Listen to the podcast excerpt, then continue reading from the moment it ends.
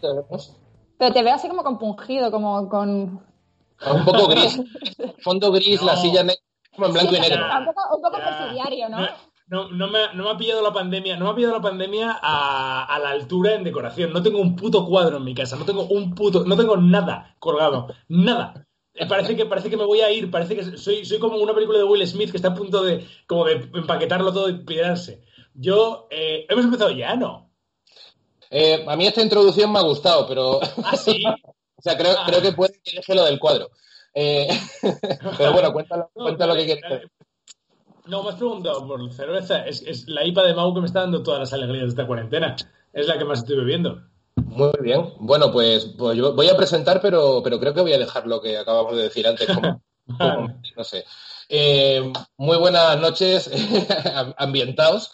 Eh, esta es la, la primera edición realmente de Cambiando de Tercio eh, en fase cuarentena, en fase coronavirus. Lo podríamos llamar Cambiando de Tercio. A mí de los nombres que más me gustó, los que estoy haciendo hablando de cine y rollo audiovisual, digamos, y cerveza, junto a Marta Medina y Santi Amplerú, el título que más me gustó fue Toma 3. Marta, buenas noches. Santi, buenas noches. Antes de nada, ¿qué tal? ¿Qué tal?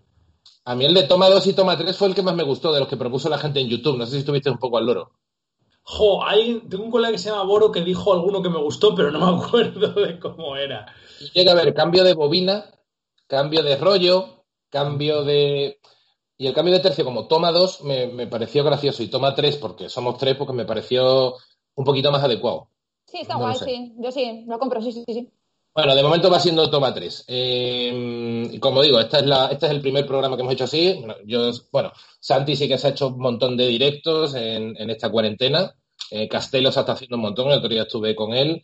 Eh, Marta, tú, a, tú- a ti te toca currar, pero no estás haciendo directos de mierda tampoco, solamente estás currando en tu casa, ¿no? Escribiendo. Horrible, pero estoy currando más que nunca, es horrible, horrible. ¿Por qué? Porque, tío, de repente, o sea, hay información, tienes que hacer información a saco sobre coronavirus, sobre cultura, sobre todo, no hay nada, claro, porque antes dices, hago la cartelera o tal, ahora es búscate la vida, ¿de qué, de qué cojones hablas? Claro, no puedes ir al cine, no puedes tampoco estar ahí yendo a pases ni nada, claro. No puedes hacer entrevistas, no puedes, que es un poco sacarte, eh, pues, no sé, bueno, inventarte cosas, básicamente. Bueno, explicarle un momento a los, a los, a los seguidores también del programa que la verdad es que entre que no pude ir al estudio a grabar esto y tal, mm, me dio como pereza hacer entrevistas, incluso algunos cómicos me llegaron a decir, es que ahora no quiero hacer la entrevista porque ya no soy yo el protagonista, el protagonista, el protagonista es el coronavirus. Entonces, em, pues me pareció que tenía como bastante sentido también pues llamaros a vosotros y, hacer uno de, de qué estamos viendo, qué estamos bebiendo. Eh, brindis, por favor. Eh, Tú has dicho que estabas tomando una IPA, tú una corona, muy bien. Joder, Marta hoy viene súper conjuntada con todo, se ha traído una corona y, y, y como habíamos dicho que vamos a hablar Te de... lo juro, ha sido el subconsciente, o sea, no lo había hilado todo. Ah, no. No, no, estaba ahí, estaba, estaba aquí atrás. Vale, vale. ¿Tú qué tal los directos que te has pegado, Santiago? Has hecho un montón. Sí, tío, pues agridulce porque... mm, te- eh, es- o sea, es una cosa... Agridulce, esa sonada muy triste. Entre, que Sí, está, entre que está gris con fondo gris, tío. Blanco, blanco total de no- que no te da el sol, que por lo menos nos hemos puesto martillos luces Ya, que, que nos da, que nos da volumen. ya. Pero claro, es que vosotros tenéis un salón para... Es que yo tengo dos compañeros de piso, entonces estamos como todos pegándonos por el internet y por las zonas, ¿sabes? sí. Tengo uno jugando al LOL en otra Y con el papel habitación. higiénico. Tengo a otro celebrando el cumpleaños de su sobrino en el salón, entonces es una mierda esto. ¿En serio? Eh, Vale, sí, vale. Y, y mi habitación, pues no he colgado un cuadro en mi vida. No, ahora, ahora en cuarentena no iba a ir yo a una tienda de marcos diciendo, oye, puedes por favor saltarte, puedes por favor eh, eh, intentar contagiarte a cambio de que yo esté mejor decorado. Eh, Claro. Los directos, más o menos, muy guay porque los invitados y la gente se, le- se lo ha pasado bien y, y al final ha estado guay, pero es agridulce porque yo creo que la gente en, en los primeros días le, le moló, pero en cuanto ya, que esto igual Marta tú también lo has notado, en cuanto ya han pasado una primera semana de queremos charlas de coronavirus y queremos tal, la gente ya está hasta los huevos de entretenimiento basado en esto y quiere volver a la realidad. Pero tú, como, como profesional, entre comillas, de esto, no le puedes dar otra cosa porque la realidad lo, ha- lo ha No, colapsado todo. Exactamente, estamos como en una especie de limbo en, el que, claro, o sea, eh, se agotan los temas de. O sea, a mí me toca hacer temas relacionados de coronavirus y la peste española, coronavirus y la peste justiniana. Eh, ¿sabes? O sea, buscar ahí todas las pestes que ha habido en toda la historia de la humanidad e intentar, eh, pues eso, eh, compararla con lo de ahora. Y todo era como, además, como muy de bajona. Y, digo, tío, o sea, no, no te vas a poner aquí ahora, además, a decir, joder, una peste que murieron 50 millones de personas. No tiene nada que ver con esto. Pero tú estás en cultura al final y a ti te, tocaba enfocar la peste. Eh, claro, porque. Eh, desde el punto de vista de la literatura, desde el punto de vista del arte, desde.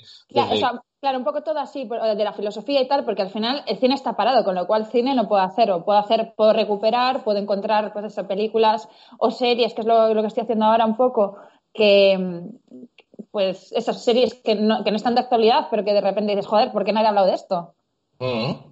Eh, o las típicas listas de eh, cosas en común con la película, la película Contagio, 28 semanas después, eh, ¿sabes? Todo eso. Pero claro, o sea, al final son, todas las listas son iguales. ¿Y qué series estás recuperando?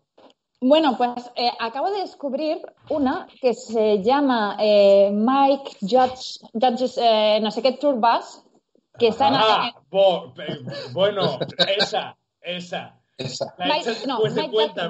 ¿Cómo le, gusta, ¿Cómo le gusta decir que se sacó su proficiency en no sé dónde? Eh? Es, que, es, que, es acojonante. Lo dice, lo dice con acento sin concesiones. No en plan que todo el mundo más o menos lo, sino súper bien pronunciado para que parezca una Kiri. Mike, Mike Mike, ahí está. Mike Jackson. Presents, no sé qué, turbas. Y mola mucho porque es la historia de, eh, de, figuras del cine, o sea, de figuras de la música country o del, del funk o del rap, y te lo cuentan, eh, esa, animación, pero son entrevistas reales, y te cuentan las cosas más locas de gente que, que fue muy vanguardista en su momento, que no son figuras tampoco muy, muy conocidas, pero de rollo eh, pues un cantante country eh, que de repente, eh, bueno, empezó a meterse tanta coca, se gastó 16 millones de euros en, cocaína, estaba paranoico, le metieron en la cárcel por mm, pegarle un tiro en la cabeza a un tío que casi, o sea, que simplemente le rozó la, cabeza, no sé, o historias como, como súper, súper locas. Y está muy bien, muy, muy bien. ¿Dónde está? Ya sabes, chicos, Mike and the Falcons Turbas Again. A ver, voy a, voy a apuntarlo. Nada, nada, que, lo busque la gente luego, que la gente de YouTube luego superlista y seguro que alguno lo pone. ¿Dónde está? ¿Dónde está? ¿Dónde se puede ver? HBO, HBO, son dos temporadas. Mm, mm, mm, Podría, podríamos estar aquí buscándolo en el ordenador, pero la verdad es que ninguno tiene ganas, o sea que no hay problema. que da igual. ah, bueno, vi el otro día que de hecho nos lo recordaste tú por WhatsApp, la de la de Dead Set, ¿no? Que es, que es justamente. Ah, mira, cuidado. My, ah, vale. el algo, el algo es Algo está bien, está bien. La de, la de Dead Set, ¿no? Que es la de que sorprende una especie de apocalipsis zombie en mitad de un reality. De un gran hermano, ¿no? Sí, gran hermano. Exactamente. Eh, que de hecho, mm, cuando lo revisé, porque esta la vi hace mucho tiempo, eh, porque tiene sus añitos ya, es de Charlie Brooker, que no lo sabía yo. De Black Mirror, claro. Y la, la serie es de 2008, creo que se puso, no sé si en la BBC o en la BBC 2, porque yo también la vi hace muy bien de tiempo. Que además, eh, también, ¿cómo se llama? ¿Cómo se llama este chico? Eh, o sea, hay uno de los actores, eh, joder, que ahora es súper conocido, que también salió en, en Parks and Recreation, creo. Sí. ¿Cuál de ellos? que, o sea, es, joder, es un cómico muy, muy, muy conocido. Mm. Es, blanco, es gordo, es bajito, es... Es como de aspecto pakistaní, indio, algo ah, así. Eh, Aziz Ansari. Sí, exactamente. Sí, sí, sí, sí, sí, sí, sí, sí, sí, sale, sale en Dead Set. Fue como su primer papel así... Oh. Así, tocho, que hace del, del, novio de la regidora de Gran Hermano. Ostras. Sí, sí, qué fuerte. Dead Set, ¿eh? No la, no la conocía. Pues es la hostia, porque además eh, eh, joder, eh, hace poco, bueno, cuando empezó el coronavirus, salió la, noticia de, que, claro, en Gran Hermano X, vete, vete a saber qué dicen en Alemania, la peña de dentro no sabía que había una pandemia afuera y que estaba todo el mundo, claro, o sea, muriéndose encerrado en casa y tal. Y de hecho, parte de esa premisa, que es un gran hermano, lo que sea, en, en Reino Unido, y entonces hay un holocausto zombie, todo el mundo está comiéndose los unos a los otros fuera y los únicos que no se han enterado son los, los cuatro, o sea, bueno, los diez gilipollas, que además son todos gilipollas, que quedan en Gran Hermano. Claro, efectivamente. Eso, eso pasó. Está perfecto que, que, la caja negra de la humanidad sea al final, a la larga, la gente de Gran Hermano o eso, supervivientes. ¿Eso no pasó este año en Operación Triunfo? Los de Operación Triunfo no tuvieron que sacarles de ahí porque era la pandemia y. O sea, juraría que pasó algo sí, así ahora. Algo, eso también ha pasado, sí. en Triunfo. Es verdad, es verdad. Sí, sí. Pues la verdad es que es un poco. Es un poco, es un poco harto, pero no me acordaba eso de que Charlie Brooker, que de hecho también sale como, como actor, yo creo que es uno del director del programa, ¿no? Es como uno de los tal, eh, es el creador y es el creador y de, de, Black Mirror. Aparte tiene algún libro de... Bueno, tiene como una recopilación de columnas, no sé si para The Guardian o alguno de estos. El tío es muy cabronazo hablando y muy satírico y muy guay. Hombre, se le nota, se le nota. Sí, sí, y, y no, no digo, no, no tenía claro que Dead Set era, era de él. Moló bastante. Y luego, bueno, el único, la única serie que he visto que ha hecho que todo el mundo hable de ella que es la que estamos homenajeando también hoy, era el, como el principio de hay que hablar un rato de esta, es Tiger King. Por favor.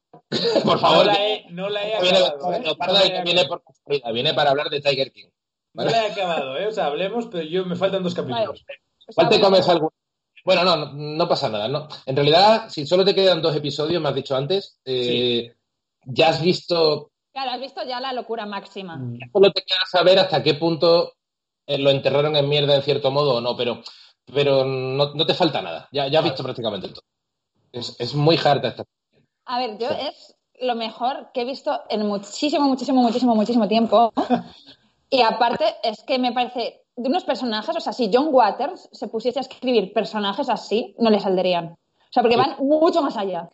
es verdad, yo, es verdad, yo había, yo había pensado en, en, los hermanos Cohen, pero me he quedado corto, es más John Waters. No, es John Waters, tío, o sea, si es Bridgie, Bridges, eh, o sea, el, si el pavo va con, bueno, lo, o sea, yo, yo tengo que decir, yo tengo que decir... Vamos que algún, algún spoiler vamos a hacer, también hay que decir una cosa, esto lo he pensado hoy cuando hablaba de los spoilers, hay un tema claro, tú aquí en el fondo puedes hacer, no es exactamente hacer spoiler, porque esto, esto es una especie de documental, en realidad lo que estás es contando ciertas cosas reales de gente como, mira, esta persona es que hace esto. Y, y, ya está, vamos a hacer algún spoiler, pero no os preocupéis que se va a disfrutar igual el documental.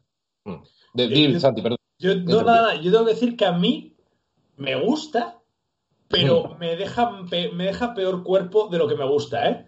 A ver, o sea, que yo, yo sufro porque yo sufro ese tipo de documental en el que el pavo al que filman está quedando como un gilipollas y el tío cree que está quedando como el puto amo, yo solo sufro, tío. Yo, a mí eso no me mola. A mí, a mí, o sea, a mí no me mola que, que, estén, que la gente crea que estén haciendo un documental para Netflix de su zoo de puta madre y que luego el tío lo esté viendo en casa y diga, estos cabrones me la han jugado. A mí no me mola eso. A ver, eso también, bueno. Pero es que, a ver, la, la cuestión es, a ver, esto al, al tío al que están filmando le, le ha venido muy bien. Le ha venido muy bien porque si no entiendo mal, a ver, Vamos a contar un poco la historia, ¿no? Bueno, pero a, a, That Bitch Carol Baskin no le ha venido tampoco tan bien. That Bitch, That Bitch, o sea, That Bitch. A ver, la, la, la, historia básica es, hay un tipo que es Joe Exotic, que es un tarado de kilo, eh, con una pinta increíble, o sea, pelo teñido, gay, drogadicto, ya casi cincuentón. O sea, redneck. Un redneck de kilo en Oklahoma que tiene pues 300 tigres. Eh, en un, que va poco a poco, pues la cosa se le complica, pilla unos cachorros y al final tiene 300 tigres más no sé cuántos bichos tal. Entonces, hay una otra loca de kilo, que es la de Big Cats Rescue, que es la, la, una tía que es como activista animalista, que en el fondo quiere salvar a los tigres para que no estén en jaulas, y lo que hace es meterla, eh, meterlos en jaulas para decir cosas lo mismo, lo mismo. Los pone en peores condiciones, pero los salva. Y luego hay otro loco de kilo que está, bueno, eh, luego aparecen más, pero está el otro que es Doc Antel, creo que se llama, ¿no? Que es el, Sí. el tío Bajaba, que salía, bajaba, bajaba o algo así. Que es como el ultra top de, de, de los, de los poseedores de tigres de Estados Unidos, Un que, es- New Age. que tiene como nueve novias en la finca, ¿no?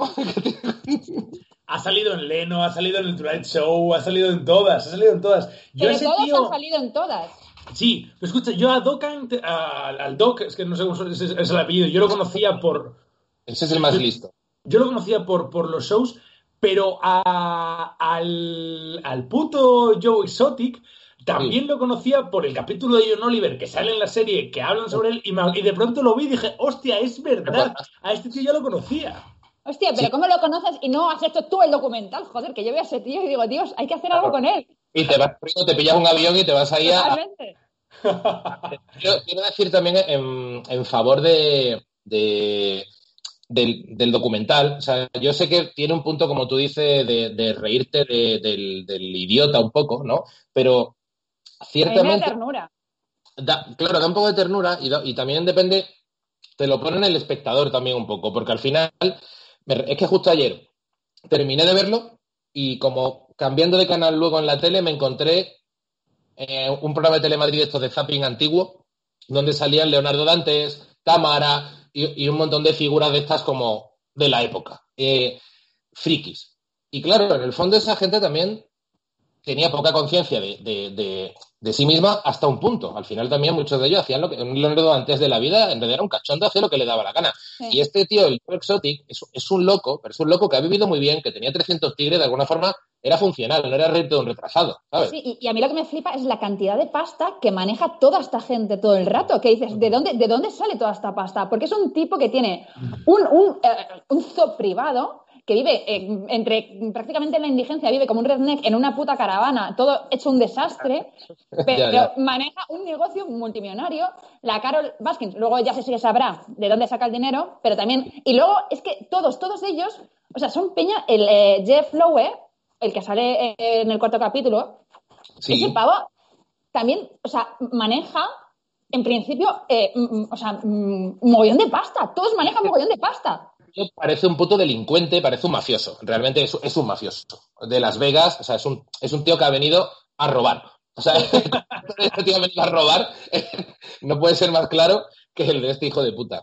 Y además a mí me parece que, el documental, una cosa súper interesante es cómo eh, o sea, me parece que es un retrato de la América esta que te venden, que no es Nueva York, no es Los Ángeles y tal, donde eh, con la laxitud de las leyes que tienen a nivel de eh, los, empresarios, el emprendedor consigue un montón de, cosas, ¿no? O sea, no hace, falta, no, hace, falta, tener tampoco un capital muy loco, sino saber conseguir inversores, saber vender un poco la moto y te das cuenta que al final, claro, todos se meten en un embolado tan grande, tan grande. Es muy grande. Que sí, que eso en España no podría pasar, porque es que las leyes aparte ya las leyes de, tener los animales encerrados, o sea, de tener de mascota un tigre, la peña, eh, no, te dejarían, o sea, tú no puedes ir, eh, voy a montar un zoo y, sacar dinero de, sin tener nada. Pero, pero y no puedes, y no puedes tener eh, un rifle de asalto y, o sea, es que al final el hecho de que tú en este país seas mucho menos permisivo con los locos, ¿sabes? También hace que las locuras sean mucho menores. O sea, o sea es, que... pero es que llegaba un momento en que realmente, primero, los, eh, el, el John Exotic se casó con dos tíos. Sí. Uno de ellos, es, un poco spoiler esto, un, tío, un tío de repente eh, jugando se vuela la cabeza. Quiero decir que es que aquí, aquí, la, gente, aquí la gente no está bien. Eh, Está muy, muy mal de la olla. Es que es una dientes, la mitad.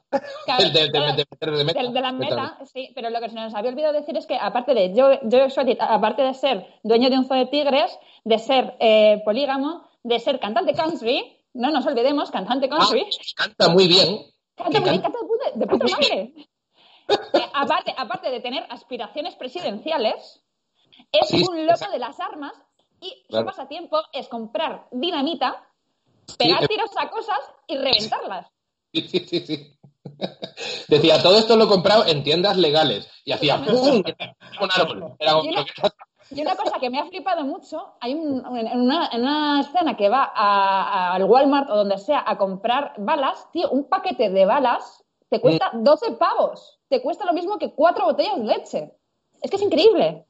No, pero aparte es que el tío, el tío, como tú dices, movía mucho dinero porque el pavo decía en, varias ocasiones que le costaba como 50.000 pavos al año o 10.000 pavos al año cada tigre alimentarlo, una cosa así. tenía ojo, ojo yo, creo que, yo creo que eso no es verdad porque ahorraba en comida, porque se supone que el Doc Antel claro. solomillo y este le daba carne caducada.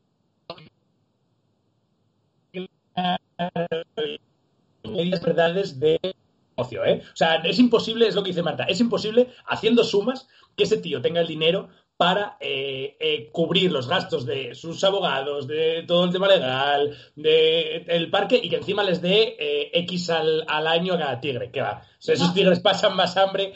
Hombre. Y aparte, aparte también, que luego se ve eh, que ese negocio está basado, o sea, eh, el, toda la gente que trabaja, todos sus empleados son gente, es convictos, gente que no tiene donde caerse muerta y, sí. y que comen, com, comen comida comen de, los, de restos. los restos, comida caducada. De la que le sobran los tigres, prácticamente. Exactamente, exactamente. O sea, es que es muy loco. Sí. Es muy loco. Es, loco. es verdad que aparecen esos personajes sin dientes, eh, con pinta de, de, de, haber sido, pues eso, de centro reto, ¿no? De, sin, sin, brazos, sin piernas. Sin, pero es sin, que es. Sin piernas con la neta, el, el, es mal. Claro, pero eso es Estados Unidos, la sanidad allí. Es que, claro, al final, todo esto es. O sea, eh, te recuerda como a esas películas en las que los robots se hacen a sí mismos con piezas de otros robots y van sobreviviendo. Claro, inteligencia artificial. Claro, pero ¿por qué? Porque al final tú no tienes sanidad. O sea, tú llegas al hospital y lo que le decían a la chavala que perdió un brazo porque le mordió el tigre, que eso sale en el segundo capítulo. Dice, tienes dos opciones, o te pasas toda la vida pagando rehabilitación o te lo cortamos ya. Recortámoslo ya. Claro, eso, gracias a Dios aquí en España no pasa. Entonces aquí en España no tenemos un conjunto de, de, de locos de las armas mutilados porque, porque es que el sistema funciona, el de aquí un poquito mejor. Sí, sí, sí, sí. O sea, y además también, es, o sea, es brutal. Eh, es que claro, eso también es un spoiler, lo de las aspiraciones presidenciales de Joe Exotic, que al final es un tío... O sea, Estados Unidos es la cultura del espectáculo del entretenimiento. Y decir, igual que Donald Trump es un pavo que ha llegado a la presidencia siendo, pues eso, un tío que salía en, solo en casa, que salía en programa de estás despedido, bla, bla, bla. Joe Exotic era, fam era famoso y era el, el tipo famoso Claro. de su pueblo de mierda de 2.000 habitantes. Claro. Entonces, claro, si el tío decide presentarse a gobernador, pues a lo mejor sale gobernador. Ojo, que sacó un, como un 20% en las votaciones que se presentó, que, que, que, no es que no lo votara nadie, que teníais su gente que decía, bueno, tío, ¿qué, qué, va ¿qué puede fallar? con tigres drogadictos que tiene rifles. No, no veo el problema. Dice las cosas como son, decía. Exactamente, como, exactamente. Bueno, señora, ¿cómo quiere usted? empezar de una forma muy diferente. Pero ¿cómo quiere usted que diga las cosas un tío que tiene tigres y esa, ¿qué, qué espera? No, y luego lo que tú dices, Santi, que el tío eh, efectivamente pone en el extracto de John Oliver, que si alguien no ha visto John Oliver, pues que lo vea, que es el mejor informativo de humor del mundo prácticamente, eh, en el que creo que lo que se acaba era cuando se presentaba a presidente de Estados Unidos, no ya, porque ya cuando vio que, que le llevaba un poquito de tiempo y que la cosa iba a ser un poco complicada, dijo, no, no, es que si no puedo ir a por el uno, voy a por el dos y se retiró de las presidenciales porque dice, no, no quiero esperar cuatro años, decía, ¿no? Creo que decía como, mira, no me presento porque es cuatro años, para ser presidente, tío, mejor me hago gobernador de, de, de Oklahoma. Y, y, el tío sacó su porcentaje. Bueno, y es que me parece un ejemplo muy bueno de todo este debate que hay de, ¿hay que hablar del monstruo o hay que ignorarlo? Hay que ignorarlo. O sea, hay que ignorarlo. Cualquier tipo de publicidad es buena publicidad para esta gente. Claro. Y eso lo estamos viendo estos días en las putas redes, que son, o sea, ya, ya entro, ya me vengo arriba. El otro día lo de la, la chavala esta que decía que había que dejar de vacunarse, que lo compartió todo el mundo, parecían sus publicistas. Eso es bueno para ella, ha ganado seguidores. Hay que dejar de darle bola a los putos frikis, porque luego crecen y se les da una serie en Netflix. Claro, es que es eso. Y eso, eso lo dijeron los Simpsons, en el capítulo de los Simpsons, que dicen, no hay que mirar al monstruo, no hay que mirar al monstruo. Y cuando dejan de tener atención, mueren los monstruos. Pero da igual, en España te pones a Vox, te pones a Vox con cincuenta y pico eh, diputados y la gente no dice, dice, ¿qué ha salido mal? Dice, cabrones, que les entrevistabais. Totalmente. Sí, le está faltando todavía. Ortega Smith le pega a pillarse un tigre, ¿eh? también te lo digo. Pero, o sea, pero, pero, a ver, que en España tenemos también o sea, otra serie maravillosa, eh, que, joder, se me acaba de olvidar el título, eh, la serie que hicieron sobre Jesús Gil. Uh -huh. Sí, sí, sí. El... No, la he visto.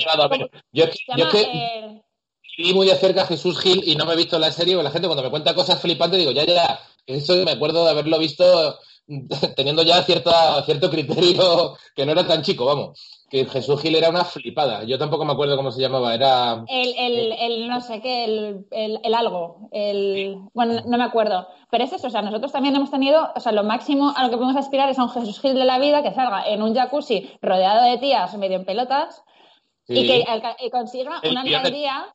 El pionero. el pionero, el pionero, exactamente. Y que consiga una alcaldía. Que gracias a Dios, o sea, yo, Jesús Gil, le veo que aquí en España eh, em, se permiten armas y se permite tener tigres y obviamente, o sea, los tendría.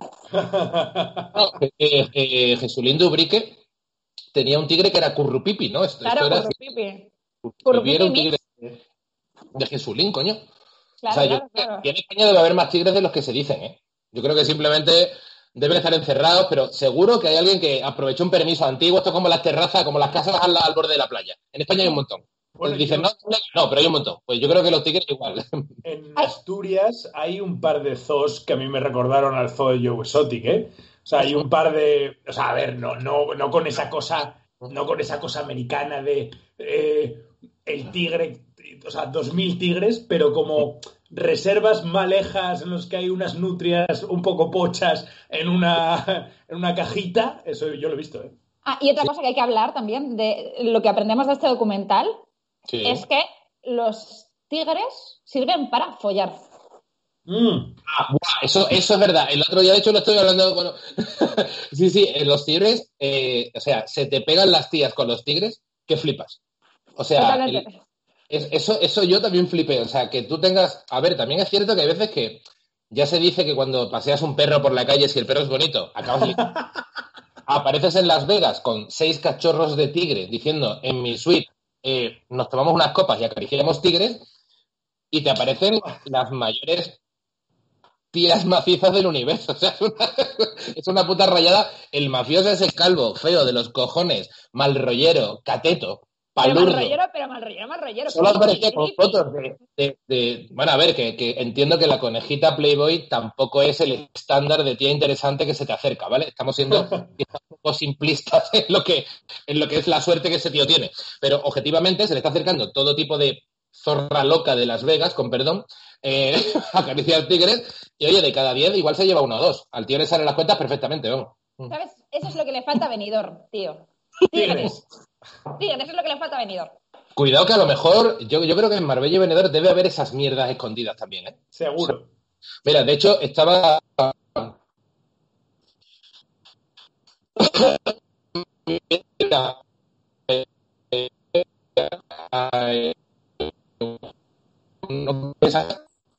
se celebró en su casa, en la casa del caracolero, en Torlo de Ribota. Bueno, se ha pillado una casa por culo Quique. Tú, aquí que no lo tienes ubicado, ¿no, Santi? Bueno, es un cómico sí, y... O sea, sí, sí. Hemos coincidido en Barcelona un par de veces que he ido y tal. O sea, no, no, no, no somos colegas, pero vamos, sí, sí, lo conozco y él me conoce. Me hacía hubo una anécdota que de repente aparece eh, Charlie P., una cómica de Barcelona, que también la conoces, eh, que de repente está en la boda y dice, ya vamos todos ya un poco castigados, era ya, hablamos de 3 de la mañana. Y dice Charlie P., en Torralba de Ribota, 150 habitantes, en mitad de, al lado de Calatayud. Dice, acabo de venir de ahí al lado que estaba acariciando un leopardo. Y digo, ¿what? Os lo juro. Y, yo que estaba un poco tal, digo, digo, a ver, Charlie, vamos a. digo, Charlie, no, no has visto un leopardo. O sea, aquí no hay leopardo.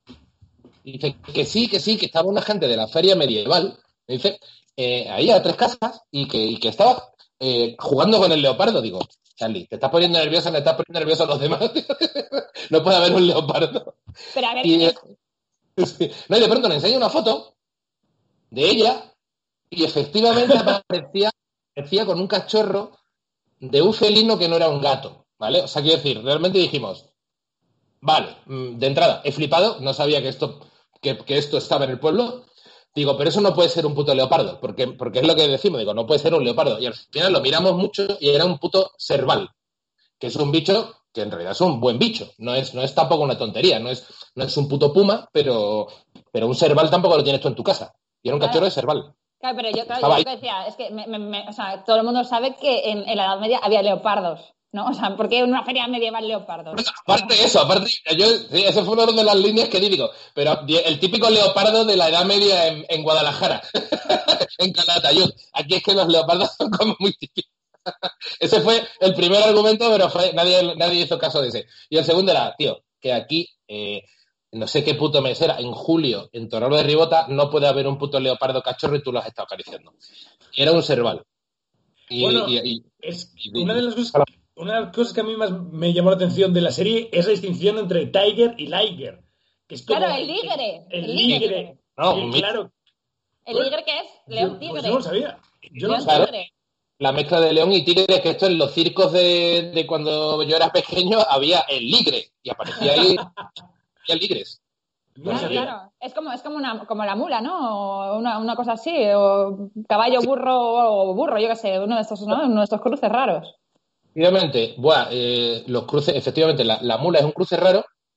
¿Sabéis que la mula, esto es un dato que, que ya os lo doy, para que la mula es el hijo o la hija mm, de un caballo y un burro. Un burro, claro. Vale. Pero una vez me hice yo la pregunta de, ¿y si es un burro con una yegua? ¿Sigue siendo una mula? Y no, ¿Qué es? eso es otro puto bicho, que no me acuerdo cómo se llama, pero lo voy a decir. otro bicho y lo buscas y lo buscas por ahí Molaría que hubieses dicho, molaría que hubieses dicho, es una cabra. que se llama no quiero no quiero cruce de burro con yegua es que tiene un nombre el burdégano Guau. que saber inútil Ah. me gusta tener el burdégano es el lo que no es el claro un mulo no es el cruce de un caballo y un burro así no vale que tiene que ser de un caballo con una burra en cuanto hay una yegua que se le ha follado un burro es un burdégano Joder. que es otro tipo ya solo es una información importante que quería Ya, pero que es una supiera. información, es, es, es- es que nos tendrían que, tendríamos que salir en la 2 ahora mismo. O sea, somos un programa divulgativo. Y luego hay otro bicho que es el caballo con la cebra o algo así. La cebra tiene también otro cruce raro. No. Depende de si una cebra se folla a un caballo o, o un cebro se folla a una yegua, también te sale con las patitas rayadas o con el cuerpo rayado y las patitas blancas. Pero qué libertinaje es este. Ya, ya. Miguel, Miguel, ¿estás pensando en comprar un zoo? ¿Estás, estás... Cebrasno. Cebrasno, perdón, era, era cebra y burro. El cebrasno existe. Y luego otra cosa que es lo contrario.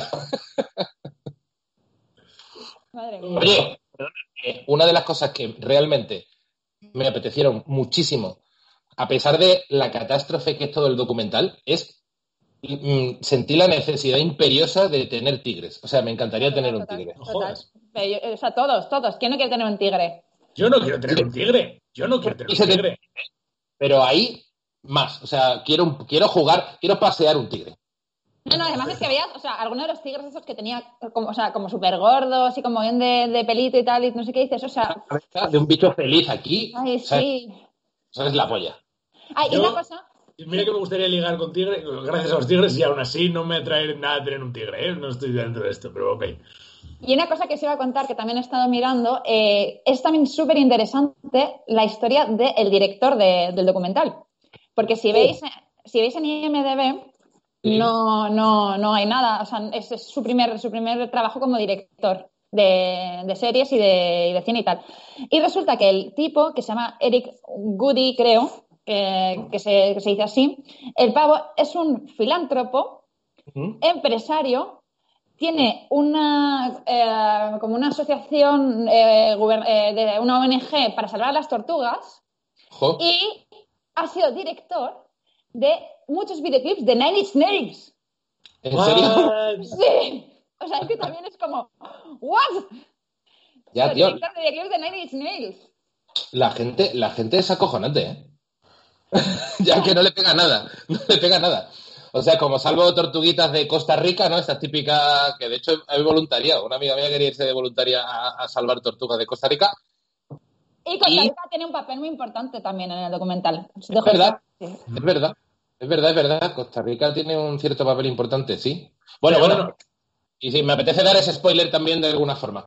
Pero Es- sí, sí. es- pero es lo que es tener pasta, es lo que es tener pasta. O sea, toda esta gente al final es, ¿qué hago? ¿Me hago un documental? ¿Me hago un zoo? ¿Me hago lo que sea? ¿Me hago un videoclip? ¿Qué más? Tengo pasta, ¿sabes? Claro, claro. Y, además es que, claro, todo esto sale a raíz de que el pavo este que, que claro, se dedica a salvar tortugas, eh, es como empieza el documental, que empieza con eh, eh, este programa de las mañanas, la Rosa de la CBS, que Sí. sabéis, que también es un dato que a mí me dejó eh, helada, que es, sabéis que en Estados Unidos eh, hay entre 5.000 y 10.000 tigres en cautividad y en manos, eh, manos privadas, vamos, en, de, de personas o sea, que no son de asociaciones y tal.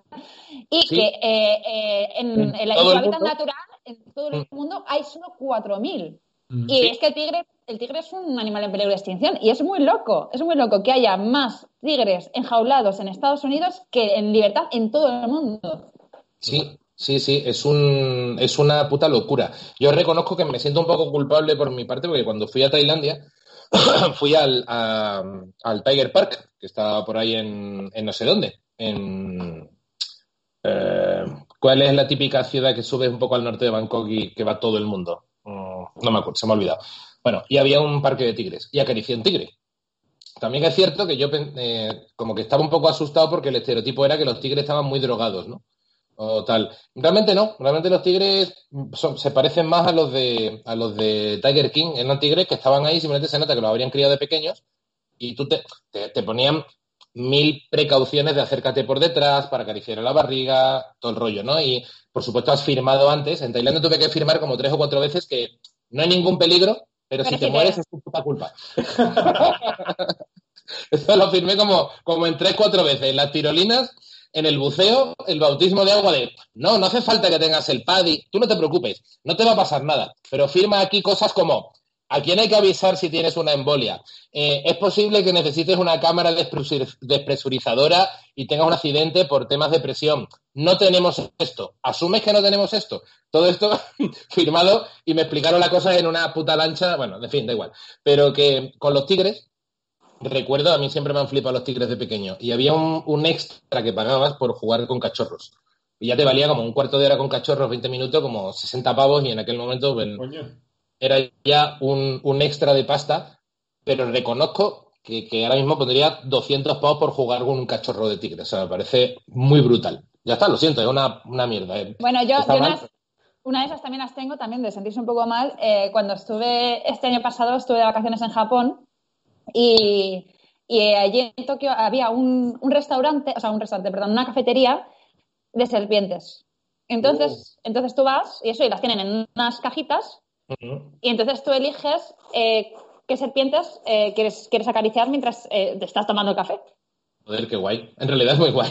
Sí, pero lo que, lo que pasó, estábamos ahí, mm, cogimos un par de, de serpientes ahí para acariciarlas, y claro, había una que era súper enorme, súper enorme y uno de los, de los niños con los que íbamos al viaje se puso así como un poco nervioso, la serpiente se empezó a poner nerviosa y tal, y le echó una cagada encima. Hostia, una cagada de serpiente. Una cagada de serpiente brutal. Como Harry Potter. Como Harry Potter. Es líquida, es líquida, es como diarrea, es líquida. Claro, pero, pero ¿cómo apunta una serpiente para cagarte? Claro, o sea, estás ahí, la tienes idea. Ah, o sea, se le cagó como en el suelo al lado, ¿no? O sea, porque claro, no es como una paloma. Una paloma tiene un cuerpo que es como una metralleta de mierda, pero una serpiente es como más complicada que acierte, claro. Claro, es como... Mm. Horrible, horrible. Muy bien, serpientes cagando. o sea, yo tengo un amigo que se fue una vez con los jefes en Estados Unidos, eh, trabaja allí, eh, se fue con los jefes a, como de safari por, bueno, safari no, como, como de excursión por unas montañas de este tipo del oeste y de repente estaba con una gorra y de pronto nota que siente en la cabeza, le cae como un cubo de, de, agua y mira y le había cagado un buitre, tronco. Le había, atacado, le había cagado un buitre encima, tío, delante de sus jefes, tío, se le, le llenó de, o sea, fue como tira, como Carrie, le tira un puto cubo de mierda de buitre encima, tío. No es lo que quieres que te pase cuando estás como haciendo una excursión de buen rollo para hacer team building. Sí, estás haciendo team building y además el, baño más cercano está a cuatro kilómetros. Tienes que estar con la cagada encima. Exacto. Pues bueno, no, quería pasar la oportunidad de, sin hablar de eh, la loca mm, que, se dedica a rescatar animales, que es una tía que... Beach Carol Baskin. A rescatar animales. Exacto, que o sea, es una tía que aparece, o sea, solamente, no, vamos a decir spoiler hasta un punto, pero me encanta la historia de la pava, que es una tía que conoce a un multimillonario después de haberse en, el pueblo de al lado, digamos, eh, conoce a un multimillonario porque se acaba de escapar de su marido maltratador. El tío le dice... Sí, no, no, sí, sí, sí. sí. el, tío le dice, ¿por qué no te vienes a dar una vuelta? Y la tía le dice, no, hombre, no. Esto como ya lo cuenta, claro. La tía hay que asumir que está loca. Y le dice, mira, ahí tienes una pistola. Si quieres, te vienes conmigo, me vas apuntando todo el camino con la pistola. Y la tía se mete apuntando con la pistola al multimillonario, que iba como de discreto, no quería decir todo el dinero que tenía, pero seguro que se le notaba enseguida.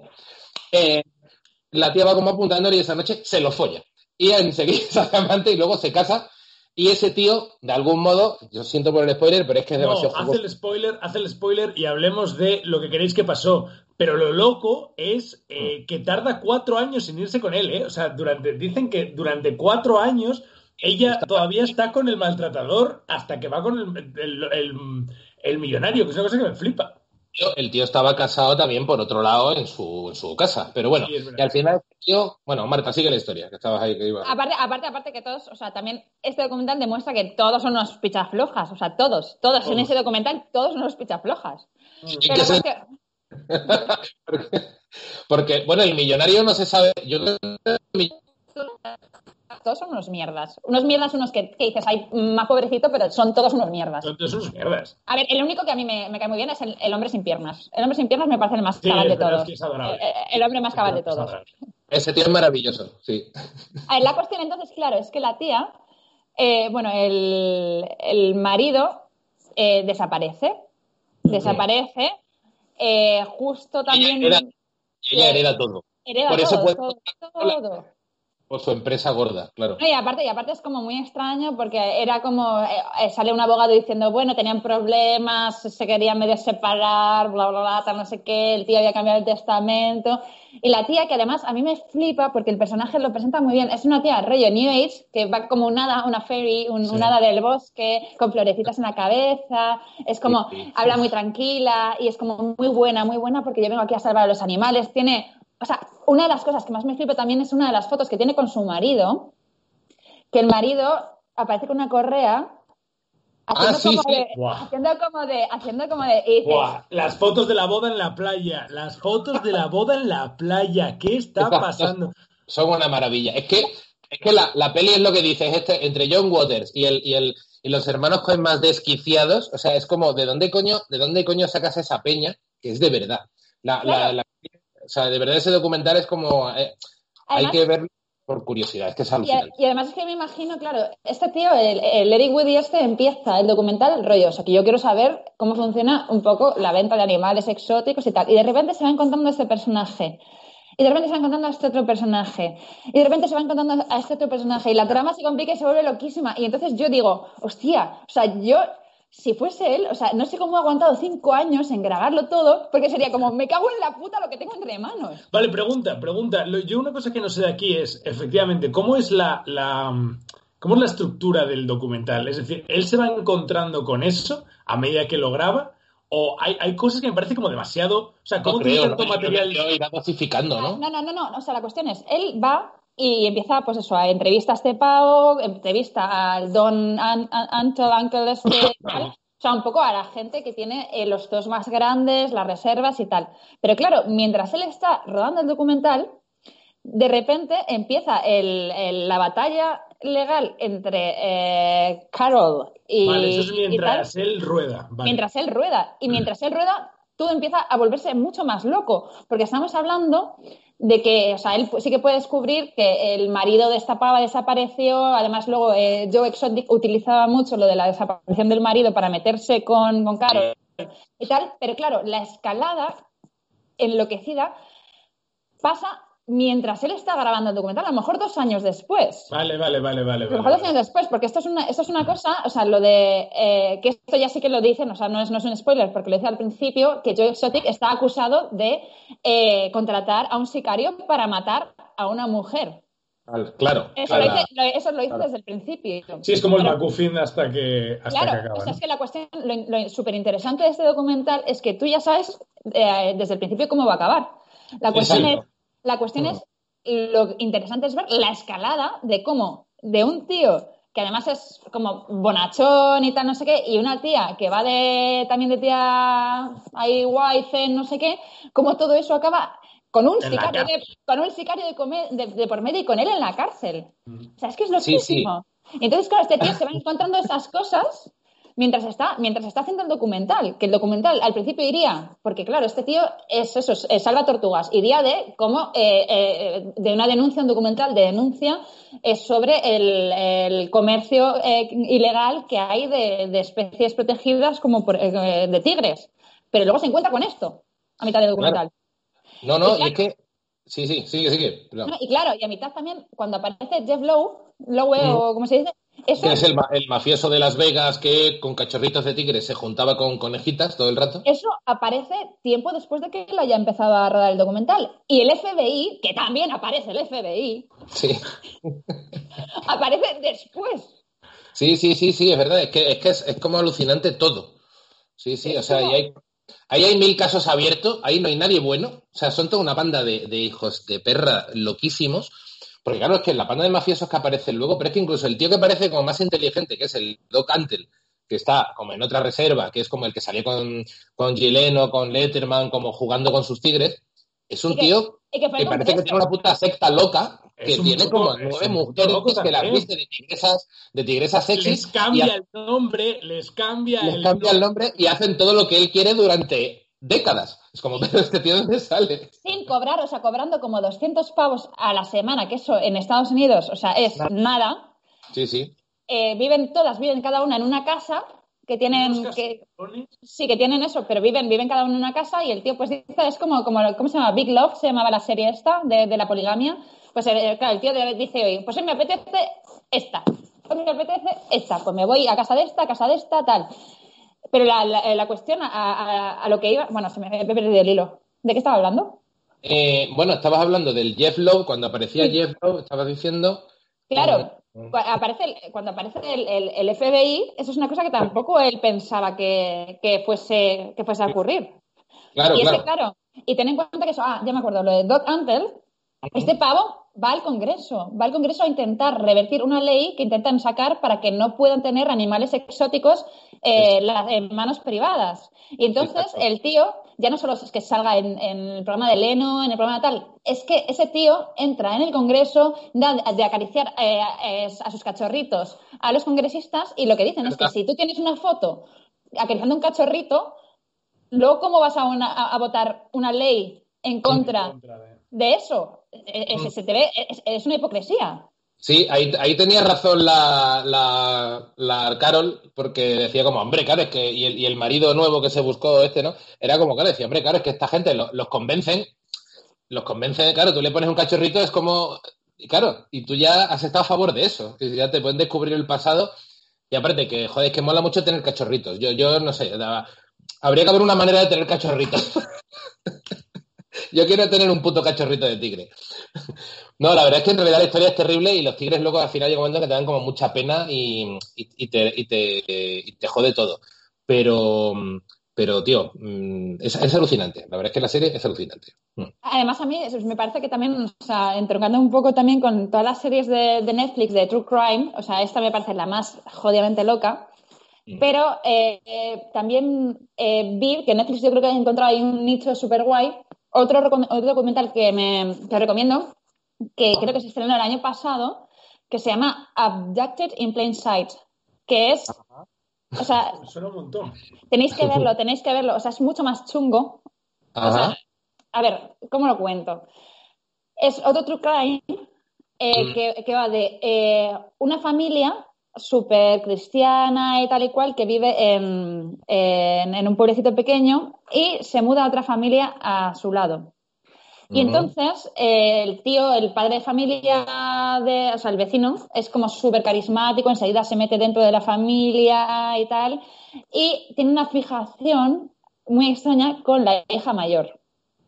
Ajá. Ajá. Y entonces... Que, coño, no sé cómo han sacado tanta turbiedad los de Netflix, tío, como han tenido el olfato para, para hurgar en toda esa mierda, ¿eh? Increíble. Pero es que esto, lo, loquísimo, o sea, lo voy, a, lo voy a contar así un poco rápido y tal, pero tenéis que verlo, es, el tío obviamente acaba secuestrando, pero a plena luz del día diciéndole, la voy a llevar a montar a caballo. Y desaparece. tigres. Desaparece, se van a México y para, o sea, esto es muy turbio, para eh, tener relaciones sexuales con la niña que tiene 12 años, Es que esto, esto es lo más loco. La droga la mete en una caravana y graba unas cintas de, eh, o sea, esto es, esto es, totalmente verdad. Graba unas cintas. Turbio, por Dios. Sí. Eh, graba unas cintas en las que eh, supuestamente hay eh, dos alienígenas que se llaman Cedra y Centra o no sé qué, que le explican a la chica. Cal y codos. Sí, y que le explican a la chica que ella es medio alienígena y medio humana, y entonces necesita, para salvar a la especie humana, necesita aparearse con otra persona que tiene secuestrada en la caravana, los alienígenas, que es el vecino. ¿En serio?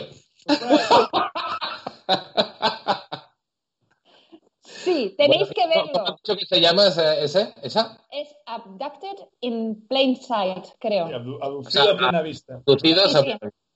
Por favor, tenéis que ver eso. O sea, es muy turbio, pero es que es loquísimo también. O sea, ¿a quién se le ocurre la idea para acostarse con una niña, una historia sobre alienígenas, que Ya, te ya. pide que si quieres salvar a la humanidad tienes que acostarte con este pavo? O sea, imaginación le ha echado, ¿eh? Con todos sus huevos, ¿eh? O sea, est- esto me hace recordar que, que Netflix ha quitado, creo, su documental que tenía sobre la cienciología, en el que te contaba muchas taradeces de los cienciólogos, que estaba bastante interesante. Y, el otro día lo busqué, pues se le recomendar a un colega y, ya no está. Marta, tú sabes, o bueno, Miguel, igual tú lo sabes, yo, yo no tengo ni idea. Este tipo de producciones son producciones que le llegan a Netflix o que Netflix se encarga. Supongo que le llegan. A ver, yo creo que es, o sea, yo creo que esto tiene que ser, o sea, me lo estoy inventando ahora todo, pero Yo no sé si voy a buscar una birra, pero no os vayáis. O sea, os, os escucho por los auriculares inalámbricos. Podéis Vale. seguir.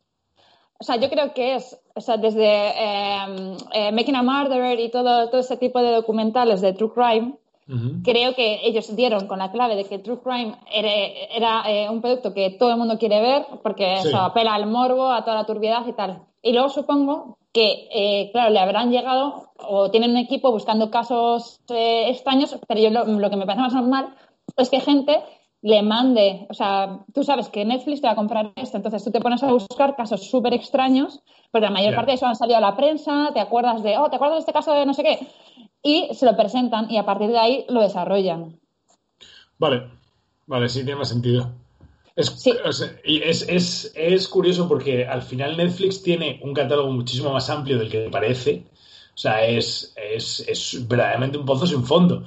Y tienes como las tres que llegan a la superficie y que flotan, como son Tiger King, como es Making a Murderer, incluso la de Plainsight que acabas de decir, pero luego tiene otras 20 ahí que, que ahí están. Es- a, mí, a mí no es un género que me fascine, pero me pasa como con las películas de Adam Sandler, que también eh, tiene muchas, o sea, hay o las pelis de terror o las eh, o lo- los animes, ¿sabes? Eh, tiene como mucho y luego hay, yo solo acabo viendo las que las que flotan. Sí, sí, sí. Yo, por ejemplo, esta, la, la última que os he contado, no la tenía, no la tenía ubicada. Y el otro día leí un tweet de What the fuck, acabo de ver la cosa más loca. Y entonces me puse a verla. Al principio mm, no, no me atraía mucho porque también me parecía un tema como muy escabroso y tal, pero también lo bueno es que una de las, porque también es de entrevistas, eh, ¿sabes? Entrevistas eh, eh, a, la a las personas. Bueno, es que luego, o sea, luego os tengo que contar porque es que luego está mucho más, o sea, eh, esto, o sea, también es escala de locura. Eh, y, y bueno, y la víctima eh, sale hablando, sale hablando, ahora tiene 57 años y sale hablando de, de su caso. Entonces ahí ya como que te relajas de- en el sentido, bueno, que la tía es, sigue viva, es funcional y tal, y te cuenta las cosas. Bueno, para ella fue una experiencia pues que le ha marcado la vida. Y luego lo más loco es que esta tía es actriz y ha trabajado con, con gente como Elijah Wood, o sea, y, y en capítulos Bueno. de CSI o, o de estas, de estas movidas. O sea, es que es todo Bueno, muy loco. es que Estados Unidos, es que la, la- es que es lo que hablábamos, la dimensión de oportunidades que hay en ese país de llegar a de, de la nada hasta la presidencia del país es que no es un concepto que aquí en España tenga nada similar. Es No. que el, el- el- eh, no sé, eh, me, me- Hombre, me parece- Jesús Gil, Jesús Gil pudo haber sido un personaje de ese tipo, ¿eh? Ya, pero es el ejemplo que tenemos eh, aquí. Es estamos el hablando de que pionero, eso que el- es el pionero. Claro, el por eso es un dueño de un también. zoo, el dueño de un zoo es que estuvo, no, a, a ver, no cerca, pero bueno, pero salió en la tele. No, pero era, era, era, aquello era, aquello era un poco para que saliera en John Oliver, que de hecho, por eso también te cuenta el documental que se hizo como más famoso, porque salió en John Oliver y ya la gente le vacilaba. pero no deja de ser Belén Esteban presentándose a la presidencia. Sí, pero tú mismo has dicho que, por ejemplo, para gobernador de su estado estuvo en el, al 20%. Sacó, sacó, un 20%, pero no quiero ni pensar cómo es la gente en ese estado. pero o sea, igual que en... No por ponerme... Pero bueno, pero a ver, igual que... 43. Jesús Gil en Marbella en su época sacaba igual el 80% de los votos. O sea, y, era, y era un chufla. O sea, un chufla. Pero claro, la gente decía, me, lo, me ha limpiado esto de Yonkis, me ha traído a Gunilla von Bismarck, pues, pues, pues lo estoy flipando aquí. No, y aparte también es lo que hablamos de lo de la cultura del espectáculo y de la imagen. O sea, al final, eh, en el documental del pionero también hablan de cómo llegó a, a la presidencia del Atlético de Madrid. Sí, eso está perfecto. Del Atlético de Madrid. Y la cuestión es que, claro, si tú has estado en los medios presente todo el rato, eh, la gente a quien, te, a quien conoce, quien tiene, a quien siente familiar es a ti. Claro. Entonces te van a votar más que al Rufus Mindunder que no conoce nadie. Eso, eso si podéis ver la, la serie esta que ha hecho, eh, no sé quién la produce en Estados Unidos, no sé si es FX, que lo, pero se puede ver en Movistar, la de la voz más alta, la de claro, la, sí, sí, sí, sí, The Loudest Voice es la historia de Roger Ailes, que es el director sí. de Fox News, y te explica perfecto, es, te, te, explica en, en, siete capítulos eh, a Trump y al Me Too. Te, te totalmente, explica, totalmente, totalmente. Claro. Eh, claro, o sea, es, es, cómo funcionaba eso. Eh, eh, o sea, Fox News, que es una locura, funcionaba de cómo te, o sea, cómo follando, solo puedes ascender follando solo puedes ascender follando y solo pueden ser, solo pueden trabajar en esta cadena de informativa eh, ex Misses Oklahoma, ex Miss Arizona y tal, tías buenas y es como a ¿Y ver, que acariciar tigres? no, y, es, y eso es lo que hablaban de, o sea, si tú quieres llegar, es aquí el abridor.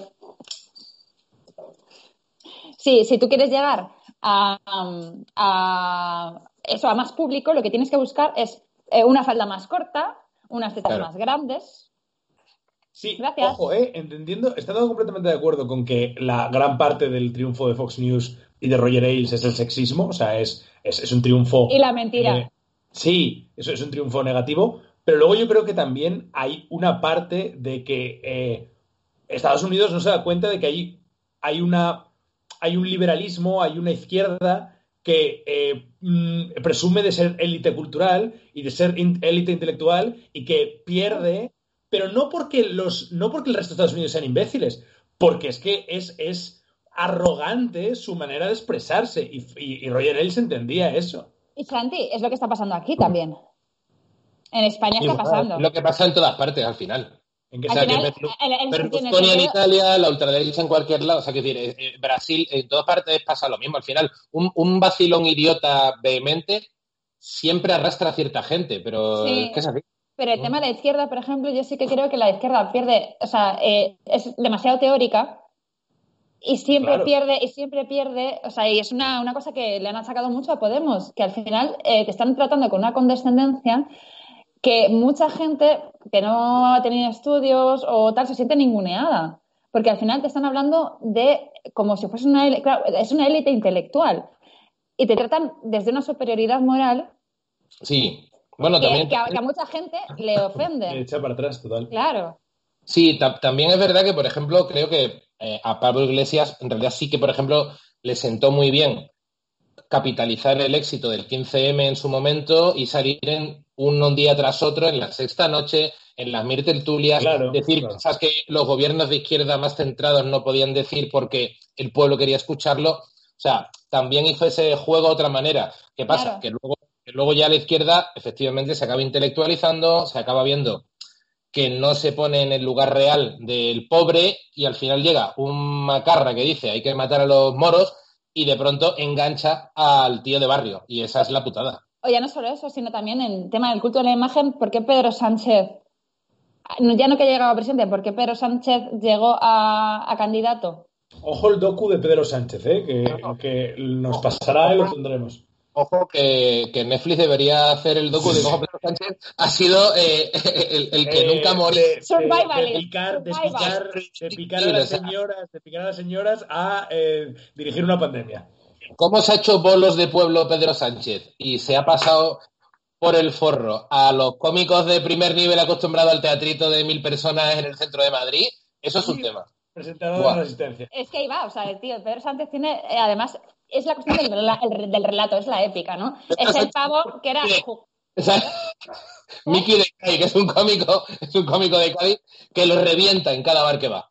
Luego, aquí puede haber una fauna elitista de que va al picnic y te dice, no, pues no me gusta Mickey de Cádiz. Mickey de Cádiz lo revienta. Vete tú, vete tú a Cádiz, a, a, los bares en los que va Mickey de Cádiz, a, a eso. A donde quiera, eh. Mickey de Cádiz, sales después de él y te ha jodido el bolo. Pues Pedro Sánchez se ha marcado Mickey de Cádiz. No, pero es que totalmente, o sea, al final es, es un tipo que, ¿os acordáis cuando salía eh, con, con, el follonero? Las primeras veces, con bueno, el bueno, momento bueno, de la familia, que era la risión, era la puta risión. Era la puta risión. Total, total, total, total, total. Pero, claro, es un tío, es un tío que además lo primero que te dicen, o sea, lo primero que salía era arremangado, tirando triples de baloncesto. Porque claro, el tipo guapo jugaba el baloncesto. No, o sea, no, es el Claro, el tío se mantiene bien, o sea, evidentemente el pavo, eh, el tío se mantiene bien y luego hace ese papel de muñeco de tarta que correcto que sabe hacerlo. Es que al final Claro. eso es un papel. Claro. Y a mí me encanta, o sea, una, una pequeña maldad, o sea, a mí me encanta porque está vejentado. ¿Querías la presidencia? ¿Querías la presidencia? Pues te estás poniendo feo. Ya. Eh, se Pensaba me que ibas a fue- decir, pensaba que a decir, querías la presidencia, toma pandemia. O sea, quería, querías ser presidente, toma. No, no, querías- Ahora, ahora el- y en, 2001 y en 2021, zombies. Y en 2022, segunda, tercera guerra mundial. ¿Querías ser presidente? Presidente vas a ser. No, pues he hablado de se está poniendo feo. se Bueno, está poniendo feo. Se está poniendo feo. Era- es, es lo que dicen, que, que todos llegan así como cuando llegan a la presidencia llegan súper lozanos y llegan ahí tal, no sé qué. Y en, y en do- claro, y en dos años están todos demacrados, con ojeras, con canas y tal. Pues yo creo que eso a, Pe- eso a Pedro Sánchez le tiene que joder. Le- sí, sí, es que también es lo que tiene la edad, ¿eh? Yo como, como canoso ya asumo que esto a veces que no tiene un retorno, o sea, esto ya no tiene retorno y llega un momento en el que ya te jodes y te llega. Entonces, creo que justo los que llegan a presidente, claro, llegan a una edad en la que en 3, 4 años tienes muchas canas. Es que yo creo que aunque, aunque te dediques a, a mirar tulipanes eh, frente al lado del mar, te salen canas igual y te pone mala cara cuando cumple cierta edad. ¿Sabéis lo que estaba pensando cuando vi el, el anuncio para presidente de Joe Exotic? Es en lo divertido que sería que todos tuviésemos nuestro propio anuncio para presidente. Que, que lo que cada uno de nosotros, lo que cada uno de nosotros diría en su, en su movida, ¿no? Como eh, Miguel Iribar, pues los bares cierran muy pronto, ¿sabes? O eh, Marta Medina, pues hay, hay películas que son para menores de 18 que no deberían, ¿sabes? Qué ¿Por qué a bo- los qué niños bonita- no se les pone Falta- gore, falta gore? en el- Claro. Falta La- sexo la- en español. Efectivamente, la, la canción que hacía Joe Exotic con una, con una Carol Baskin falsa que se había bajado al marido y se lo había dado de comer, Igual, Era igual. O sea, es que contaba la historia de una tía que, que se fue- que se ligaba a un forrado y lo mataba, se lo daba de comer a los tigres. O sea, esa canción la canta, es que tiene una voz tan bonita, el puto gañán, o sea, es como un gañán que de pronto hace como, la, la. parecía que va a cantarse, cantaba como Elvis Presley, es como, pero qué puto, pero, qué puta hay, voz tiene. hay autotune ahí, ¿eh? Hay autotune. Da ¿eh? igual, pero tío, el pavo, o sea, Yo creo que el pavo, lo lo tiene, el lo- pavo lo tiene, lo tiene, el pavo lo tiene. A ver, o sea, quiero decir que Don Patricio es el tío más escuchado de Spotify, ¿sabes? Eh, Joe Exotic canta mejor que Don Patricio. Sí, puede ser. Bueno, Totalmente. hay, hay- pero de estos tíos, estos tíos que son cantautores en América, eh, cantautores de ciertos motivos, siempre hay. De- Los terraplanistas tienen a un tío que es el cantautor de los terraplanistas, que hace, es como Joe Exotic, pero hace canciones sobre la tierra plana en plan rollo country, en plan de, yo qué sé, la tierra era plana y yo con mi caballo. O sea, estos tíos, Claro, cada, cada movida tiene Rap de lo que sea, pues haces country de lo que sea, sí, sí, en realidad tiene sentido. Pero o sea, además, además, joder, dentro de, ¿qué dices? O sea, las letras de Joe Exotic son un poco cuestionables, pero tío, es, la rima está. Y está La- la emoción. La rima está, y está la emoción. O está sea, la rima, está la emoción y está una voz bonita. O sea, el tío tiene una buena voz. Es que Eso también te quiero decir. Yo quiero ver las portadas. No las he visto, pero quiero ver las portadas. habría que De hacer o los sea, discos. Sí, quiero ver Ah. las portadas. los vídeos de un tío subido en lo alto de un coche de policía con un, un tigre al lado. O sea, son, son cosas que dices, tío, estás haciendo oro puro y, y en realidad el tío creo que no era mal tío. Está claro que No, podía no, ser una... yo, yo soy muy, o sea, yo estoy muy eh, a favor de Joe Exotic. Está claro que en el tema de animalismo estaba atrasado, pero como les podía estar Hemingway, ¿sabes? O sea, el tío está claro que no, no pertenece a una época. Hemingway y yo Exotic. Si es que, si es que lo que no se le ocurre a uno. Dos estaban muy desfasados y ahora mismo Twitter se los follaría a los dos por sus opiniones sobre el animalismo. Y dentro de eso, que los iguala, eh, Joe Exotic quizá era más era mejor tío que Hemingway, porque no era mal tío. y aparte, y aparte yo no, no, que fuese mejor o peor tío, sino que su fondo de armario mm. es muchísimo mejor. O sea, el fondo de armario de Joy Exotic necesito verlo también. Necesito, necesito, que me preste ropa. Reconozco que hasta yo, que tiene, que tiene camisas como la bata esa que estás llevando tú ahora, eh, que puedes enseñar un poco más cómo es esa bata, porque no se te ve lo suficiente. O sea, esa bata mola un huevo. Mola un huevo, mola un huevo. Joe Exotic tiene como camisas. A ver, es de, mi, es, de, mi, señor marido, pero. ah, trampas un gusto exquisito para las batas. O sea, me parece muy guay. Mm. Y de hecho, de hecho, dile que, vi la película de Corbucci por lo bien que la explicaba eh, El Gran Silencio por el especial de filming y me gustó mucho la peli. Y la vi gracias a la explicación que te lo, que te lo explica y te convence el cabrón. Totalmente, totalmente, totalmente, Y, ah, joder, iba a decir otra cosa, de, eh, aparte de lo del atuendo, del atuendo de Joe Exotic, a mí lo que más me flipa, que es una cosa que tampoco eh, es tan evidente, es el collar sadomasoquista que lleva siempre. Uf, el, sí, con la. Sí, ¿cómo se llama eso? Un choker, ¿no? Un choker, un choker y lo, de, y lo de los pezones. Que lleva. ¿No veo un momento que explica que se pone un piercing de un candado en la polla? No, en los pezones. no, en los pezones. Se los pone en los pezones porque dice que tiene los agujeros de, los pezones tan grandes que no hacen, no hacen piercings con, una barra tan grande y se tiene que poner candados. Tío, ¿eso no te parece? O sea, todo eso es lo que no has visto, lo que te imaginas y esto es mucho más grotesco, lo que no es sale. Increíble, es increíble lo, abierto que es, el, que es el tío a que graben todo. ¿Se ha quedado congelado? No. ¿Eh? ¿Estás? Sí, estamos, estamos. Ah, ¿tú es, sí, sí, sí. Que es increíble lo abierto que es el tío que graba en todo. O sea, es como hay momentos que también llora por una movida. Es, todo está registrado, no le importa nada, es curioso. Y otra cosa, otra cosa que, otra cosa que me parece muy importante, que no hemos hablado. Eh, Netflix no está, no nos está pagando esto, ¿eh? Digo, por esta hora que llevamos recomendando esta puta serie, que a mí me parece que está ok, pero se, nos está yendo un poco la olla, ¿eh? No, no, no, no, pero Santi... Bueno, déjame a Marta. Santi, escucha un momento. ¿Y no te parece también, o sea, una puta locura que los dos novios de Joe Exotic no sean gays? Ya, es alucinante también. Los dos de Exotic son un punto aparte. Porque tienen al, tío enganchado a la metanfetamina, que no tiene dientes, que es un gañán que luego se lía con una. Eh, la secretaria. Una, de Otra gañana. Otra gañana. Pero el que, el que, el que por desgracia, tiene un desenlace fatal, eh, de repente es un pavo que es como guapísimo. es un pavo. Guapísimo. Yo estaba pensando, Aston Catcher. Aston Catcher. Aston Catcher, te lo juro. Te lo juro que es Aston Catcher de Engañán, en Redneck. El tío es, tiene una genética impresionante porque es adicto a las drogas. Eh, no sabe hacer lao con un canuto, lo ves hablando y es imbécil, pero el tío tiene una pose de, Paul Newman, de Barlon Brando de joven, que dice, pero, pero, ¿qué cojones? ¿Qué cojones? Pero claro, y, el, y todos, son, todos, son, guapísimos, o sea, ¿Pero por qué no son gays? ¿Por qué no son gays? Si son gays. No, Eres un poco gay si te casas con un hombre. Eres un poco gay. Bueno, era heterocurioso, heterocurioso con, con amor por los tigres. Es que...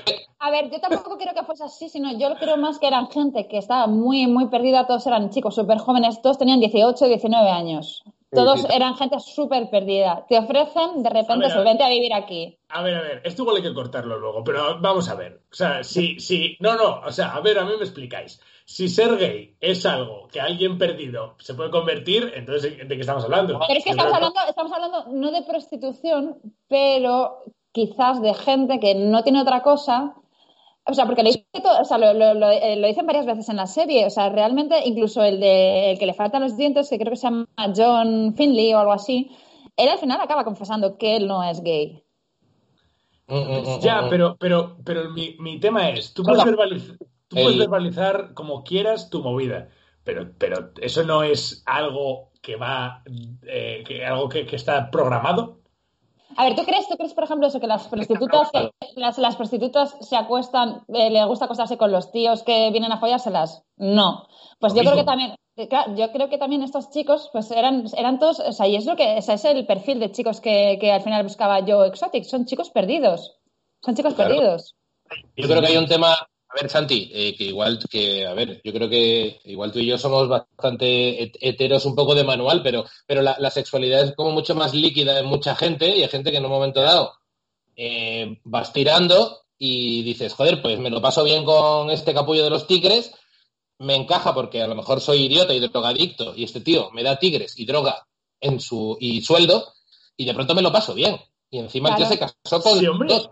Y, a lo mejor, y a lo mejor me lo tengo que follar, a lo mejor me lo tengo que follar una vez a la semana o dos veces a la semana, o, me, o son 15 minutos, tío, pues mm, 15 minutos y ya está.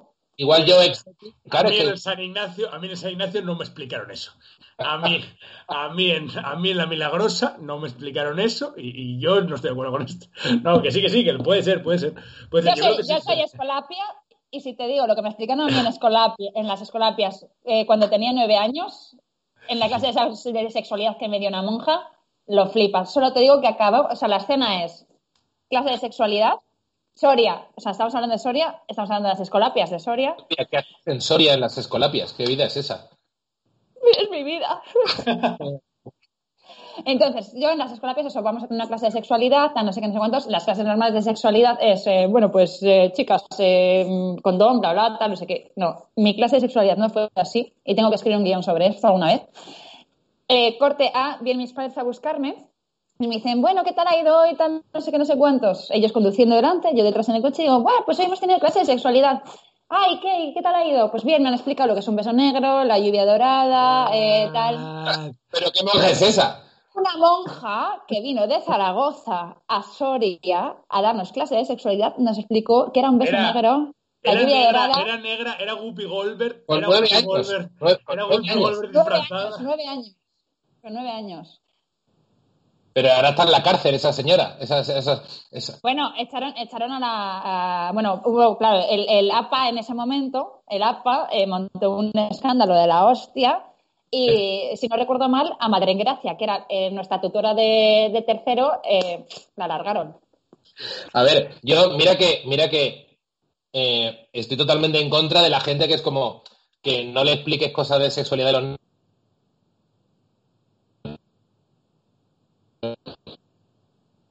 Creo que de monjas, creo que no es necesario que una monja le explique a tu hija de nueve años que es un beso negro. Vale, y es que. Y es que- y- llega mi límite de ahí me, me vuelvo de box. O sea, Vale. creo que y y niña un beso negro con nueve años. ¿Qué coño Y es eso, aparte, tío? y aparte lo terrible, o sea, lo guay de, de la escena, de si nos imaginamos la escena, cuando yo le digo a mis padres, me han explicado, eso por favor, espero que mis padres no vean este programa, eh, eh, cuando, Pero cuando si mis padres... lo ven, ¿no te riñó tu madre porque fumabas mucho? Sí, pero, pero no le voy a decir que no le voy a decir que esté que te ha salido, dado lo que voy a decir. Bueno, pues estaba mis padres eso conduciendo, me dicen que te han enseñado tal, digo, eh, la lluvia era beso negro, tal, no sé qué, y mis padres se volvieron en plan de, ¿qué es un beso negro? Como- ahora te riño, pero primero dame información. Ahora, ahora, ahora me meto contigo, pero cuéntame O unas sea, cosas. yo aprendí que era un beso negro Antes mucho de antes que padres. mis padres. Con nueve años de una monja. Eso es, y ya es que dicho así, con nueve años de una monja, peor no puede sonar. Almodóvar, contrátame. No, no, totalmente. O sea, me parece brutal. Bueno, realmente teníamos pensado como más cosas para hablar durante este rato. Creo que al final hemos hablado Tiger Bueno, King un una hora. Tiger King y, y sus aledaños. O sea, creo que hemos hablado de unas cuantas cosas más de Tiger King. Em, yo tenía apuntado, no sé ya lo que tenía apuntado, es que ya, ya da igual todo em, lo que hubiéramos apuntado. Ya no. Mm, tenía apuntado bueno, el monólogo de Luis que nos lo, habíamos, nos lo habíamos visto, que era un tema también polémico, hablando de, de gente que hace cosas que no debe. Em, Pero, ¿Tenemos un poco más de tiempo o nos tenemos que ir ya? Sí, no, no, no, no, no, no, yo no sé quién cojones va a ver esto, pero no tenemos que irnos tampoco ya en absoluto. Yo No, me lo estoy pasando muy bien. Sí, sí, sí, sí. Yo creo que 20 minutos más podemos tirar perfectamente. Oye, oye, a uno de los dos os oigo como un traqueteo, ¿puede ser? Os... A ver, habla. Hola, ¿Te ¿Habla un Miguel de una frase? hola, ¿qué tal? ¿Cómo estás, tío? ¿Me oyes bien? Sí, te oigo como un traqueteo. Yo también, sí, sí, sí, sí, sí. ¿Sí? Pues no sé de dónde, no sé de dónde procede. Es- no, a- acaba de salir, ¿eh? No, o sea, no, no es muy grave, pero no sé si, si se- será algo que oímos Marta o yo o será algo real. No lo sé. Igual me puedo cambiar de auriculares por si de pronto mis auriculares están fallando por algo. No lo sé. Pero tú lo oyes, ¿no, Marta? Es como que tiembla Sí, la sí, voz. sí, sí. Y me- cuando yo hablo sobre todo o cuando Sí, yo... Cuando tú hablas. Vale, pues espera.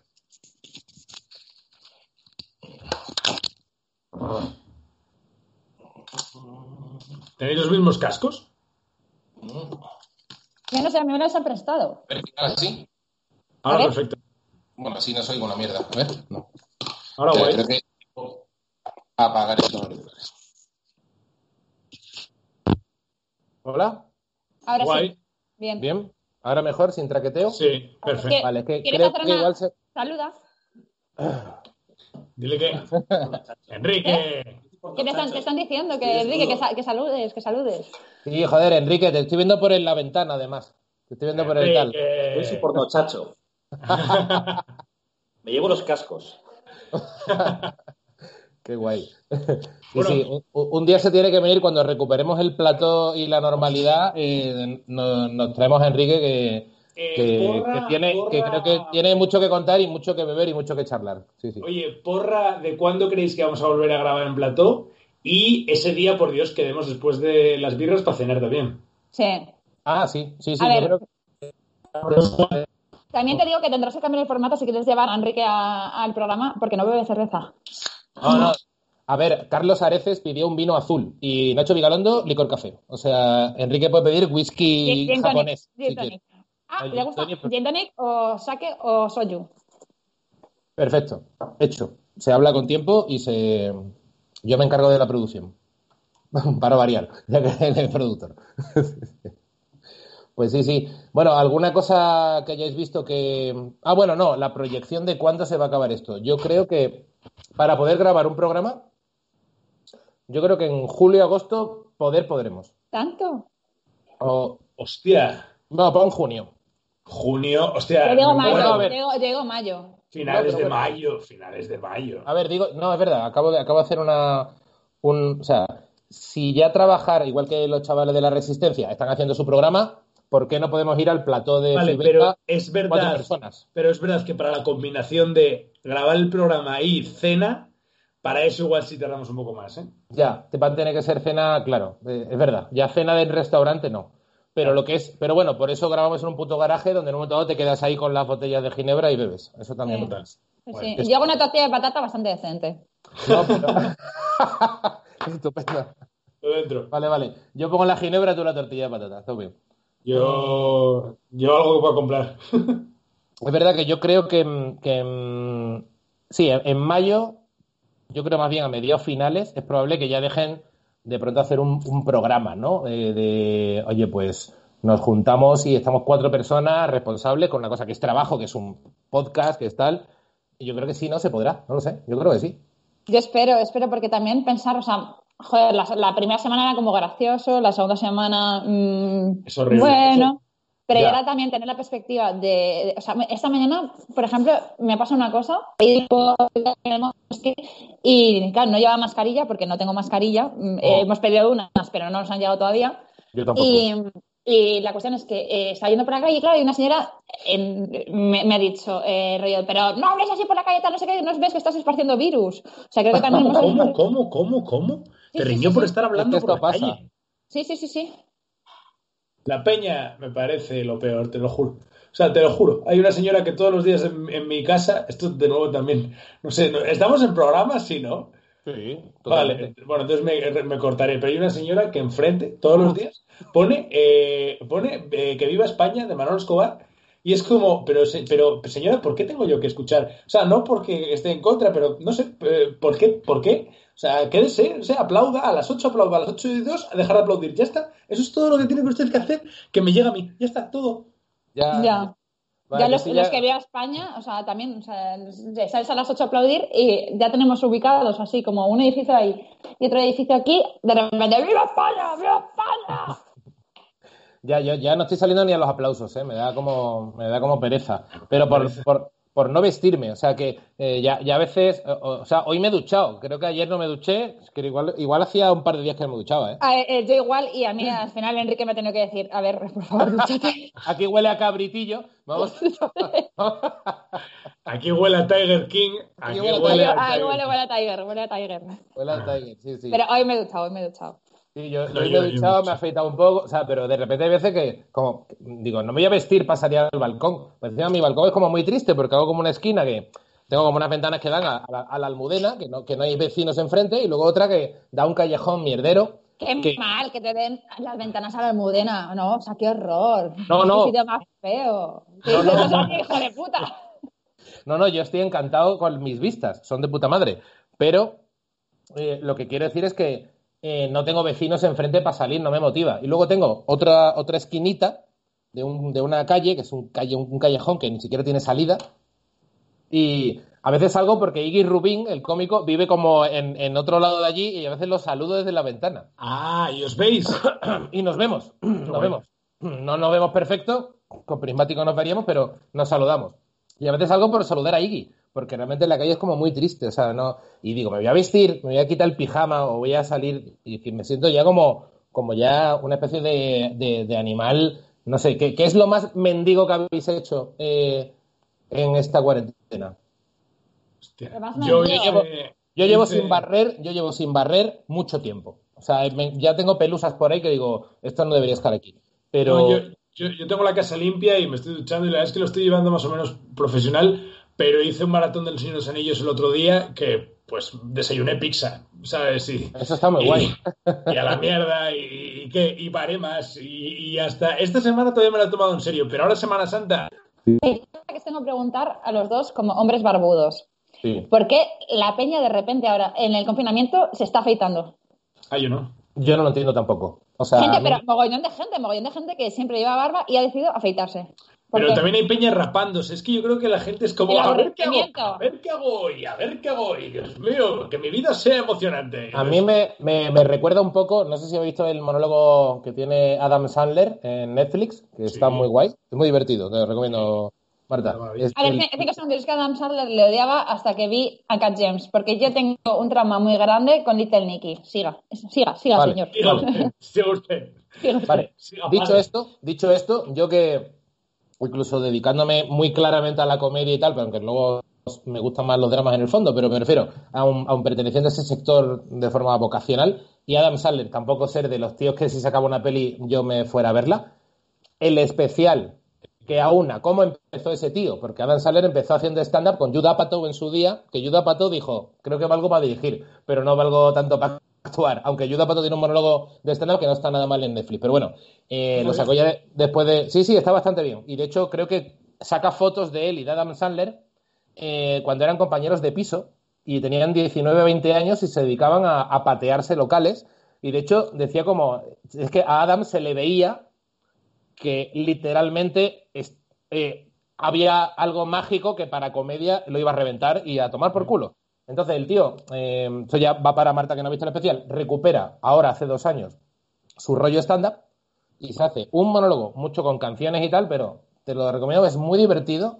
Eh, y el tipo es, es, es, es, muy puto genio. Lo que no sé es a qué venía a hablar de Adam Sandler. Esto es lo ya, que no, no eh, Algo habías dicho tú. Gente de... en confinamiento, gente que ah. se afeita la barba. Gente ah, sí, que ah, se... sí, sí. El tío tiene, tiene un chiste en mitad del monólogo y dice: Mi padre, cada ocho años, tenía la manía de un día de aparecer afeitado. es verdad. ¿Te acuerdas, Sandler? que se asustaban sí. todos, que era, era como, pero que no, no. No se sabía cómo, el tío venía del cuarto de baño afeitado, como con cara de avergonzado, como cuando un perro lo afeita y le da como vergüenza que lo acaricien o lo miren, y decía, ¿por qué lo has hecho? decía, no lo sé. Pues yo creo que, que la cuarentena genera una especie de pequeño cambio de ánimo parecido al del padre de Adam Sandler, que dice de repente, me voy a afeitar. Por, por, ver qué pasa. No, y aparte es que lo del tema la, del pelo facial es muy importante porque yo me acuerdo mi padre nunca ha llevado barba, nunca, nunca, nunca, nunca. Pero hubo una vez que se dejó crecer, eh, ¿sabes? La barba está creepy, esta que es así. Barba de, barba, barba de, violador. Como una perillita violadora. A ver. Entre motero y violador, ¿no? Eh, barba, barba, de violador, o sea, es el bigotillo y todo esto. Ya está, ya está, barba de violador, ya está. Lo siento, eh, Tony Stark, lo siento, eh, lo siento toda esta peña. Violador. Exactamente, barba de violador. Y, y, yo me acuerdo eso de cuando se ya, ya, le creciera, por favor, quítate eso, o sea, nos das mucho miedo. Y mi, y mi padre era como la barba, la barba Pantani, que yo era muy fan de Pantani y de Janul Rees, de, de, los ciclistas estos, y, y, la, y, tío, era, era, horrible, no nos queríamos acercar a él. Porque era, es, es una barba muy creepy. Es quién lleva esa barba, tío. Los putos violadores. Solo llevan esa barba los putos violadores. Y bueno, hablando de violadores, esta semana ha salido el monólogo de el monólogo de Luis y Kay.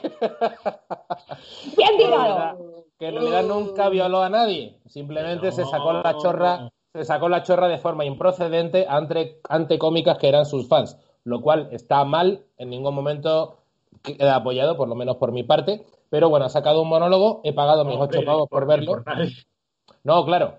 Eh, pero que quiero decir que se ha sacado la chorra delante de una tía. Es como está un poco a la altura de un exhibicionista de si tu jefe un día es un exhibicionista en la playa y te lo encuentras. Sí. Que es, está fatal, pero que no es para darle un tiro en la cabeza y que no vuelva a trabajar nunca más. Es como está como en el y creo que el chaval no ha vuelto a sacarse la chorra ni para mear. El, creo que ya le ha dado tanta se ha hecho un agujero en el vaquero y en el pijama para mear. no, ya, dado... con, ya, ya mea con catéter. Le ha pillado miedo, le ha pillado miedo el chaval. Y, y, la verdad es que el monólogo a mí me ha gustado, me ha gustado bastante. O sea, pues, no pues cuenta, el... cuenta, cuenta, que no, no, lo he visto, cuenta, de... porque a mí no. yo sí que vi, o sea, vi la de Luis, vi algunos monólogos, pero cuéntame, porque yo no, no lo he visto y...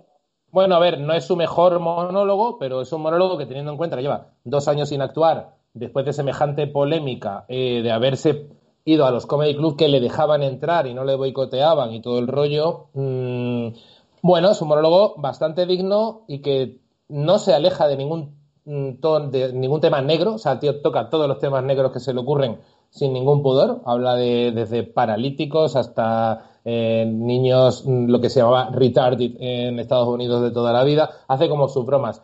A mí que me, de Luis y Kay me gusta mucho la, la, estructura de los chistes que hace. O sea, más allá de que el tema a veces te guste más o menos, encaje más, porque es verdad que es el típico tío que ahora se ha consolidado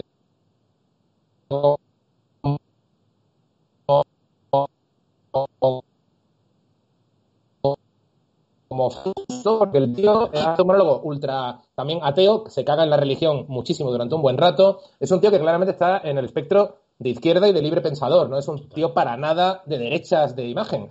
Eh, lo que pasa es que coño, tiene, bueno, tiene sus cincuenta y pico años y el tío habla a su bola eh, de las cosas como le sale de los huevos, sin más. Sí. No, ni siquiera es por la edad. Y, y, mm, no, y quiero, quiero, decir que sin ser el mejor de todos, me parece mucho más gracioso que el anterior que grabó en Netflix y creo que, que es, muy, que es muy digno y que y te da como esa especie de penilla porque dices, joder, es verdad que, coño, eh, has sido un gilipollas y merecías una cierta condena social, igual has perdido 50 millones de dólares y dos años de tu vida y que tus hijas te consideren un pervertido, y bueno, con razón, ¿vale? Pero, pero bueno, me, me gustó verlo.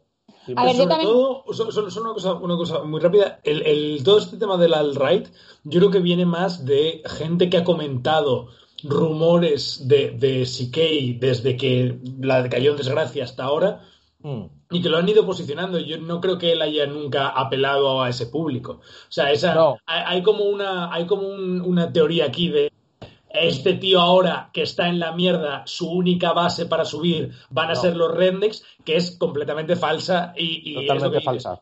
Y, eh, y, y, yo creo que, que un poco la, la virtud de, de, este monólogo es ver a CK siendo el mismo, porque todos sus chistes son chistes de CK. El origen de las palabras, eh, lo de Dios, todo. lo de Dios. No cambia ninguna temática, es una temática de Luis CK hace 15 años. Todos chistes de CK pero lo, de, lo, desgraciado de todo esto es que hay un caballo de Troya aquí y, y pasa siempre que algo de nicho se convierte, eh, está, en boca, está en boca de todos y es, por supuesto que todos podemos opinar de lo que, si sí que estuvo bien, tal, no sé qué, fenomenal, las pajas, bla, bla, pero lo que no, lo, lo que la gente está aprovechando para hacer es para eh, valorar si están bien o mal ciertos temas de su monólogo por, por separado de su imagen. Yeah. Y eso es lo peligroso. Sí. Sí, sí, no, y aparte también, o sea, yo el otro día me, me preguntó una, o sea, me hicieron una, una entrevista a una estudiante de periodismo sobre, sobre el periodismo. Eh, yo le dije, en plan, huye, huye, o sea, sal de aquí. Pero una de las preguntas que, que me hacía relacionadas con el cine era eh, que sí pensaba que el cine, que tiene también que ver con, con, con la comedia y todo eso, tenía que ser didáctico. Y eh, yo lo que le dije es, es que la cuestión es que los personajes, o sea, si tú haces chistes sobre algo controvertido, si eh, al final estás adoptando un personaje, no es lo que tú piensas Claro. o puede ser lo que Sí, tú realmente, piensas, pero pero estás llevándolo al, ex- al al extremo, es un personaje. Mm. Eh, igual que en las películas. En las películas hay personajes que son detestables. La cuestión es que el director, cuando tiene un personaje detestable, no significa, Claro, que, no significa que está apoyando ese, Claro, ese, discurso. El problema es que la gente, o sea, hay mucha gente, y lo estamos viendo hoy en día, que esa, la, eh, la cultura audiovisual, el problema de que tengamos en general, y yo la primera, poca cultura audiovisual, o que sea, dif- que sea difícil la distinguir primera, hombre, tú la primera. o sea, que sea di- difícil distinguir eh, dónde hay un, un discurso que apoya al director y dónde un personaje simplemente está eh, comportándose de una forma negativa. Yo creo que el cine, o sea, no tiene que ser didáctico. No, Eh, no, claro. no, no lo tiene que ser. Pero es que mostrar, es que mostrar comportamientos negativos es didáctico. Porque si tú tienes criterio, Y es que no reaccionas, reaccionas a esos Claro. oponiéndote, coño. Claro, exactamente. Y sobre todo que es que eh, eh, la cuestión es que pedimos por un lado que la gente sea genuina, que la gente eh, diga lo que piensa y por otro lado condenamos eh, esos comportamientos, o sea, esa- esas- esos discursos genuinos. Entonces ahí está el problema. O sea, yo cuando veo un personaje eh, negativo, por ejemplo, me encanta Haneke, me encanta Las von Trier. Probablemente Las von Trier, probablemente Las von Trier sea un gilipollas. Un gilipollas integral. Sí, sea, un claro. asque- sea un asqueroso. La cuestión es, cuando a mí me presentan sus personajes, yo no estoy juzgando a las von Trier. Yo estoy juzgando lo que me está contando eh, Claro, lo que te ese- llega de la historia, claro. de, de ese personaje. Claro. Y, y porque me cuente una cosa muy negativa, no quiere decir que eh, haya, o sea, que eso sea una cosa que a mí me tiene que enseñar algo. O sea, me tiene que confrontar con algo. Sí, Y ese sí. es, el, ese es el problema de ahora. El problema de ahora es que tenemos, eh, a- a- en general, la imagen, o sea, somos tan... El tema de la imagen es muy nuevo. O sea, al final estamos hablando de que eh, la televisión tiene que 60, se- 70 años. Mm, Antes sí, todo lo que, antes, todo lo que, salía en televisión teníamos dos cadenas, eran más o menos informativas, Sí, claro, todo lo que eh, salía en claro. televisión era, era, era, lo, era la verdad. El problema es que la gente no distingue entre ficción y verdad y realidad. Pero en en el caso de CK, que estoy completamente de acuerdo con lo que has dicho, ¿eh? pero en el caso de CK, es que, o sea, no, no creo, yo, yo no estoy completamente de acuerdo en que un chiste sea 100% ficción, es decir, bueno, pues tú quieres, quieres dejar eh, claro una idea, me parece bien, y no, no está completamente exento de, de responsabilidad, pero lo que no, lo, lo que los, lo que hay que entender son los códigos, es decir, bien, bien sean los códigos por los que la ficción se construye, bien sean los códigos por los que el drama se construye, bien sean los códigos con los que el humor se construye. Cuando, cuando Sikei en este especial imita a un tío Japonés. eh, un japonés, no le- lo imita específicamente para ridiculizarse a la, ridiculizar la situación y ridiculizar a la gente que blanquea comportamientos. Es decir, si tú no entiendes esos códigos, no lo Claro, claro. directamente, no entres, por- o, o No, y infórmate que- antes. Hay un Y tema aparte, y también. aparte es que no puedes condenar a alguien porque no te parezca divertido. No, y Por que, supuesto, a ver, pero también hay, también hay un tema, por ejemplo, Luis Kay hace un, hace un bloque en el que va a Japón y entonces imita el acento japonés determinado, que en el fondo creo que refleja muy bien la, la sensación de extrañeza de un occidental cuando a veces percibe Claro, cierto claro. ruido de un japonés contándole una mierda que no se está enterando de nada. Y realmente eso no es racista, sino es simplemente está mostrando tu realidad. Es Pues sí lo cuando- es, pero es que Bueno, todos tenemos esa reacción. sí, es que pero todos creo- lo hacemos. pero creo que no es racista en el sentido de que creo que realmente no es un discurso en el que Luis Kay esté considerando No. inferior No. a los japoneses. Simplemente está, está. apelando a eso, a eso, a que todos, o sea, cuando tú haces un chiste y pones la voz, eh, el acento de un andaluz, por ejemplo, Por ejemplo. Por ejemplo, Sí, sí. eh, la cuestión no es que te estés riendo del andaluz, estás diciendo, no, es que hay mucha gente que, eh, que imita el acento de andaluz, o sea, el problema Claro. lo tiene esa gente que lo hace para denigrar.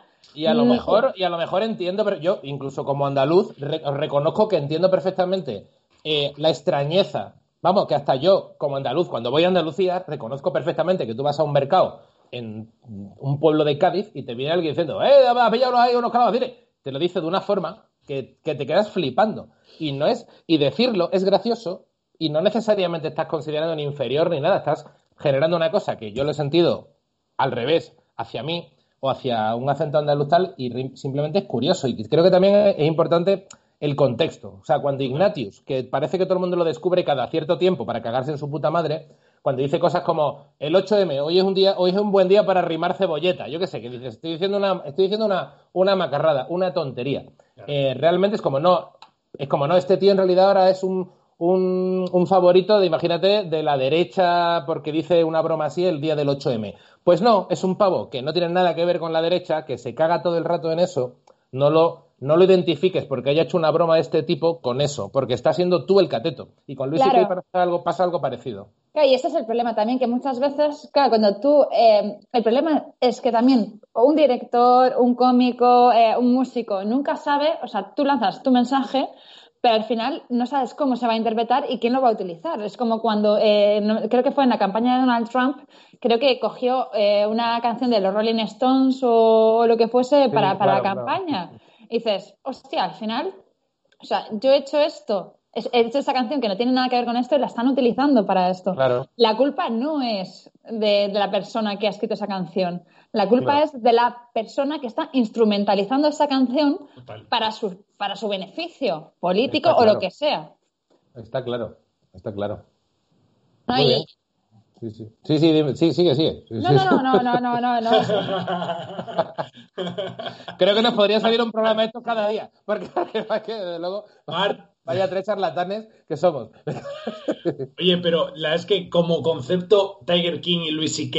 es, es, es innovador, ¿eh? Y una cosa, y una cosa, ya puestos que lo, lo que os he dicho antes de que eh, de- eh, tuve que hacer un artículo sobre las, las memorias de, de Woody Allen, entonces eh, las, compré en, la- las compré en Amazon que todavía no han salido, creo que salían en teoría el 20 y algo de abril o algo de mayo, pero que no sé si van a salir porque eh, tal y como está la cosa, pero a mí sí que me interesaba un poco eso, eh, conocer la versión de él y sobre todo Ah, es, ya. Dices Eso la es- historia, la historia con Woody Allen. Sí, sí, sí, sí, sobre todo también Claro. es, es, a ver, es que, a ver, ¿cómo, lo- cómo lo explico sin meterme en Él, un jardín? él- él no, no él no lo cuenta, ¿eh? ¿Hablas de cuando a Woody Allen le ofreció un papel? No, no, no, no, no, no, no, estoy hablando de las memorias de Woody Allen, de que eh, en principio las iba a publicar a Shed y al final no las ha publicado porque ha presionado Ronan Farrow. Ah. Eh, Ronan Farrow, eh, entonces las han publicado así como un poco de Strangis, una, una editorial muy pequeñita en Estados Unidos. Eh, y mm, pues Woody Allen, que es, o sea, me da también bastante pena que todas, o sea, que además es un tipo también siempre que ha sido eh, un tipo considerado, pues eso, izquierdista, libre pensador, total, total. Un, un- un pavo que además siempre se ha reído de sí mismo, se ha reído de, de, de- de lo feo que es, de, de su incapacidad para, para ligar con mujeres o su torpeza y todo eso. Y ha hecho como un refrito, ha inventado un género en solo. O sea, Woody Allen, Claro. Woody Allen. Claro, entonces la cuestión es, yo por ejemplo, en el caso de Roman Polanski, eh, sí, Roman Polanski tiene mucha mierda debajo de la alfombra. Polanski un poquito de Polanski, mierda sí que tiene, Sí, y su última película es increíble. totalmente, su última película es, es- no, pero ¿Y qué hacemos con eso? ¿Qué No, hacemos? se compara, dice, eh, eh, como, Pero lo hace como el tan caso. bien, lo hace tan bien que es que no te duele. Es tan, es tan civilino en realidad, es tan, es tan contenido que no te No he duele. visto la última Bueno, peli. ¿Cuál es la última peli de La última Eh, peli es la del caso, el El caso de y Dreyfus. el espía, que es una de... El caso Dreyfus, que el caso de La- la- Dreyfus.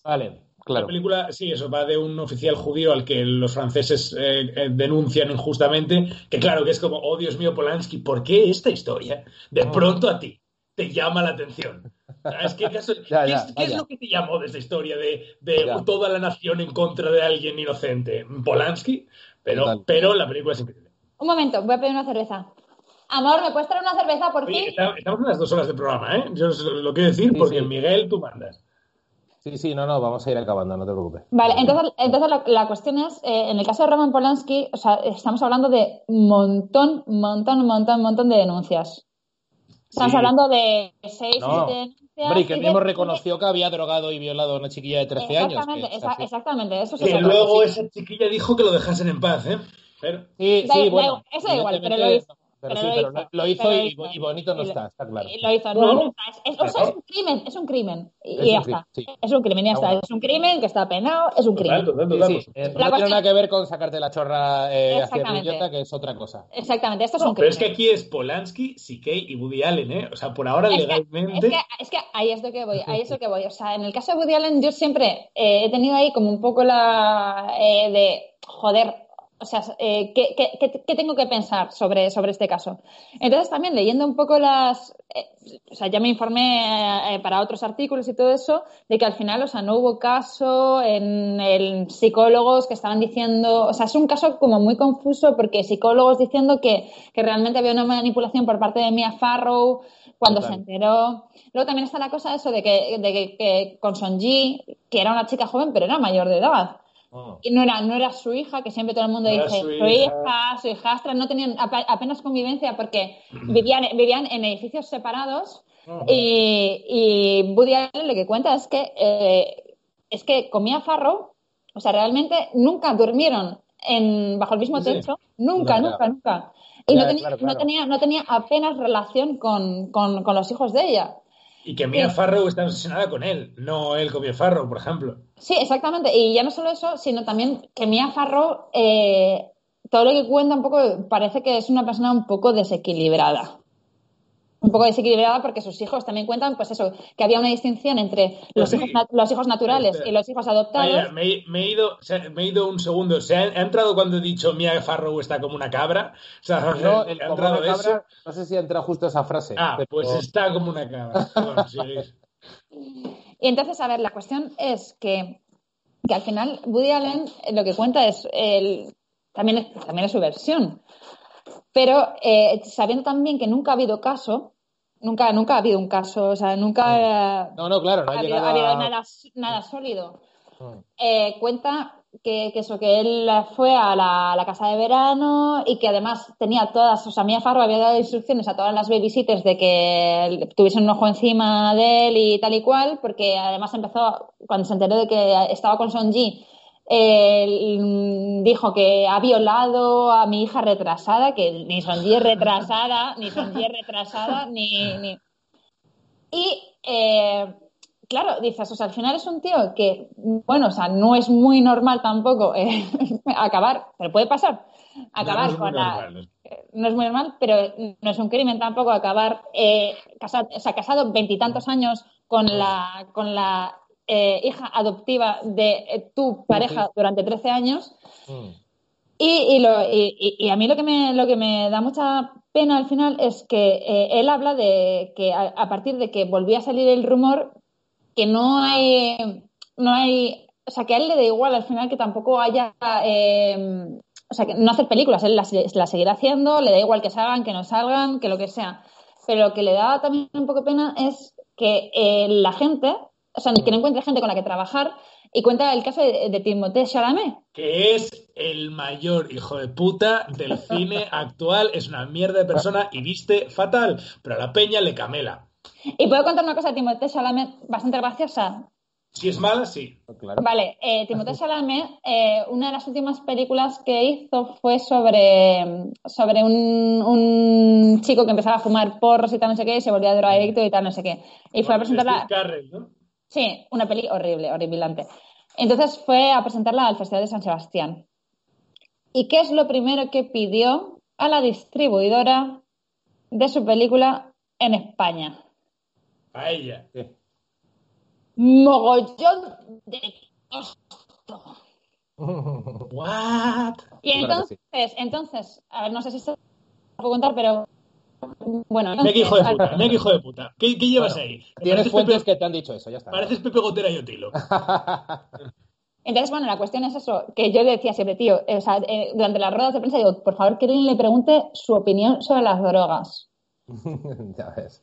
Y era como, ¿por qué no se lo pregunta a nadie, tío? Si lo primero que has pedido, no has pedido que te pongan en una, vida- una buena habitación, tan siquiera has pedido un mollón de costo. Ah, me cago en él. Bueno, chicos, yo creo que ya podemos acabar porque ya no sé quién habrá llegado, estado con nosotros ya hasta aquí, pero, pero bueno, creo que mientras dure el confinamiento, efectivamente hoy el programa ha sido nunca más que otras veces eh, abrir una cerveza y ponerse a hablar. Hemos reventado Tiger King, pero luego ha salido cualquier cosa como siempre, que es lo que, que es lo que tiene que ser. Así que, pero me, ¿cómo se llaman las memorias de Woody Allen? Porque igual me las pido también y las podemos comentar algún día. Se llama a, a, a Propose of Nothing, o sea, saldrá, no sé, como a propósito de nada, supongo. Vale. Que además Woody Allen es otro que no le va a quedar mucho para morirse y al pobre hombre y, y va a dar que hablar de aquí a no demasiado tiempo. Igual es uno que cae por coronavirus. No quiero ser gafe, pero, pero, pero la verdad que, que el hombre está ya mayorcete. A ver, el hombre no se relaciona mucho, seguro que está en su casa. Ya, haciendo sus ya, ya. cosas. El clarinete lo limpia. El hombre es un puto ermitaño que, que estará tocando el clarinete en su casa, sí. O sea, me- me- o sea, es más normal que, como le ha pasado el caso de Boris Johnson, Ya. Que Boris Johnson es más de ir de bares y follarse a gente. Guau, pero es que Boris Johnson tiene 52 años, que es que no es mayor, ¿eh? Y es que me he dado cuenta, me he enterado hoy que tiene una hija no reconocida. O, o cinco, no decía, pero una o más. Es que me he enterado hoy por el programa de Ana Rosa que decían, eh, tiene cinco hijos, eh, mm, de momento... Boris. De momento, que se sepa, que Boris se sepa. Johnson, Que se Boris sepa. Johnson. ¿Sabéis el programa este de, de británico de los coches? Joder, nunca me acuerdo cómo se llama. El de. Eh, joder, es mítico, Ah, coño. sí, sí, el del presentador este ya mayorcete que también mola un huevo, sí, sí. ¿Ves el que va a Boris Johnson de invitado? Boris Johnson era como un ¿Verdad? fucker, era un fucker graciosillo de la derecha que a todo el mundo le, le medio gustaba y ahora se ha convertido en esta cosa, pero es como un poco como Trump en, en miniatura. Es No, no es que sea un Trump en miniatura, es que es un esqueje de Trump. También, Es que son iguales. también. Totalmente. Muy bien, Pues chicos. bueno, chicos. Bueno, pues hablamos, pues nos vemos la semana que viene o la otra y hablamos de cualquier movida, que en realidad se nos han quedado un montón de cosas en el tintero. Hecho, Vale. cuando queráis. Un Yo, placer, perfecto, un placer veros y, y nada. Eh, Marta Medina, Santiago Berú, muchas gracias. Ambientaos, muchas gracias también por, por estar ahí. Nos vemos, nos vemos pronto Hacerlo, cuando, la, cuando la cuarentena y las ganas de hacerlo nos lo permitan. Vale, un besito. Ánimo. Hasta luego.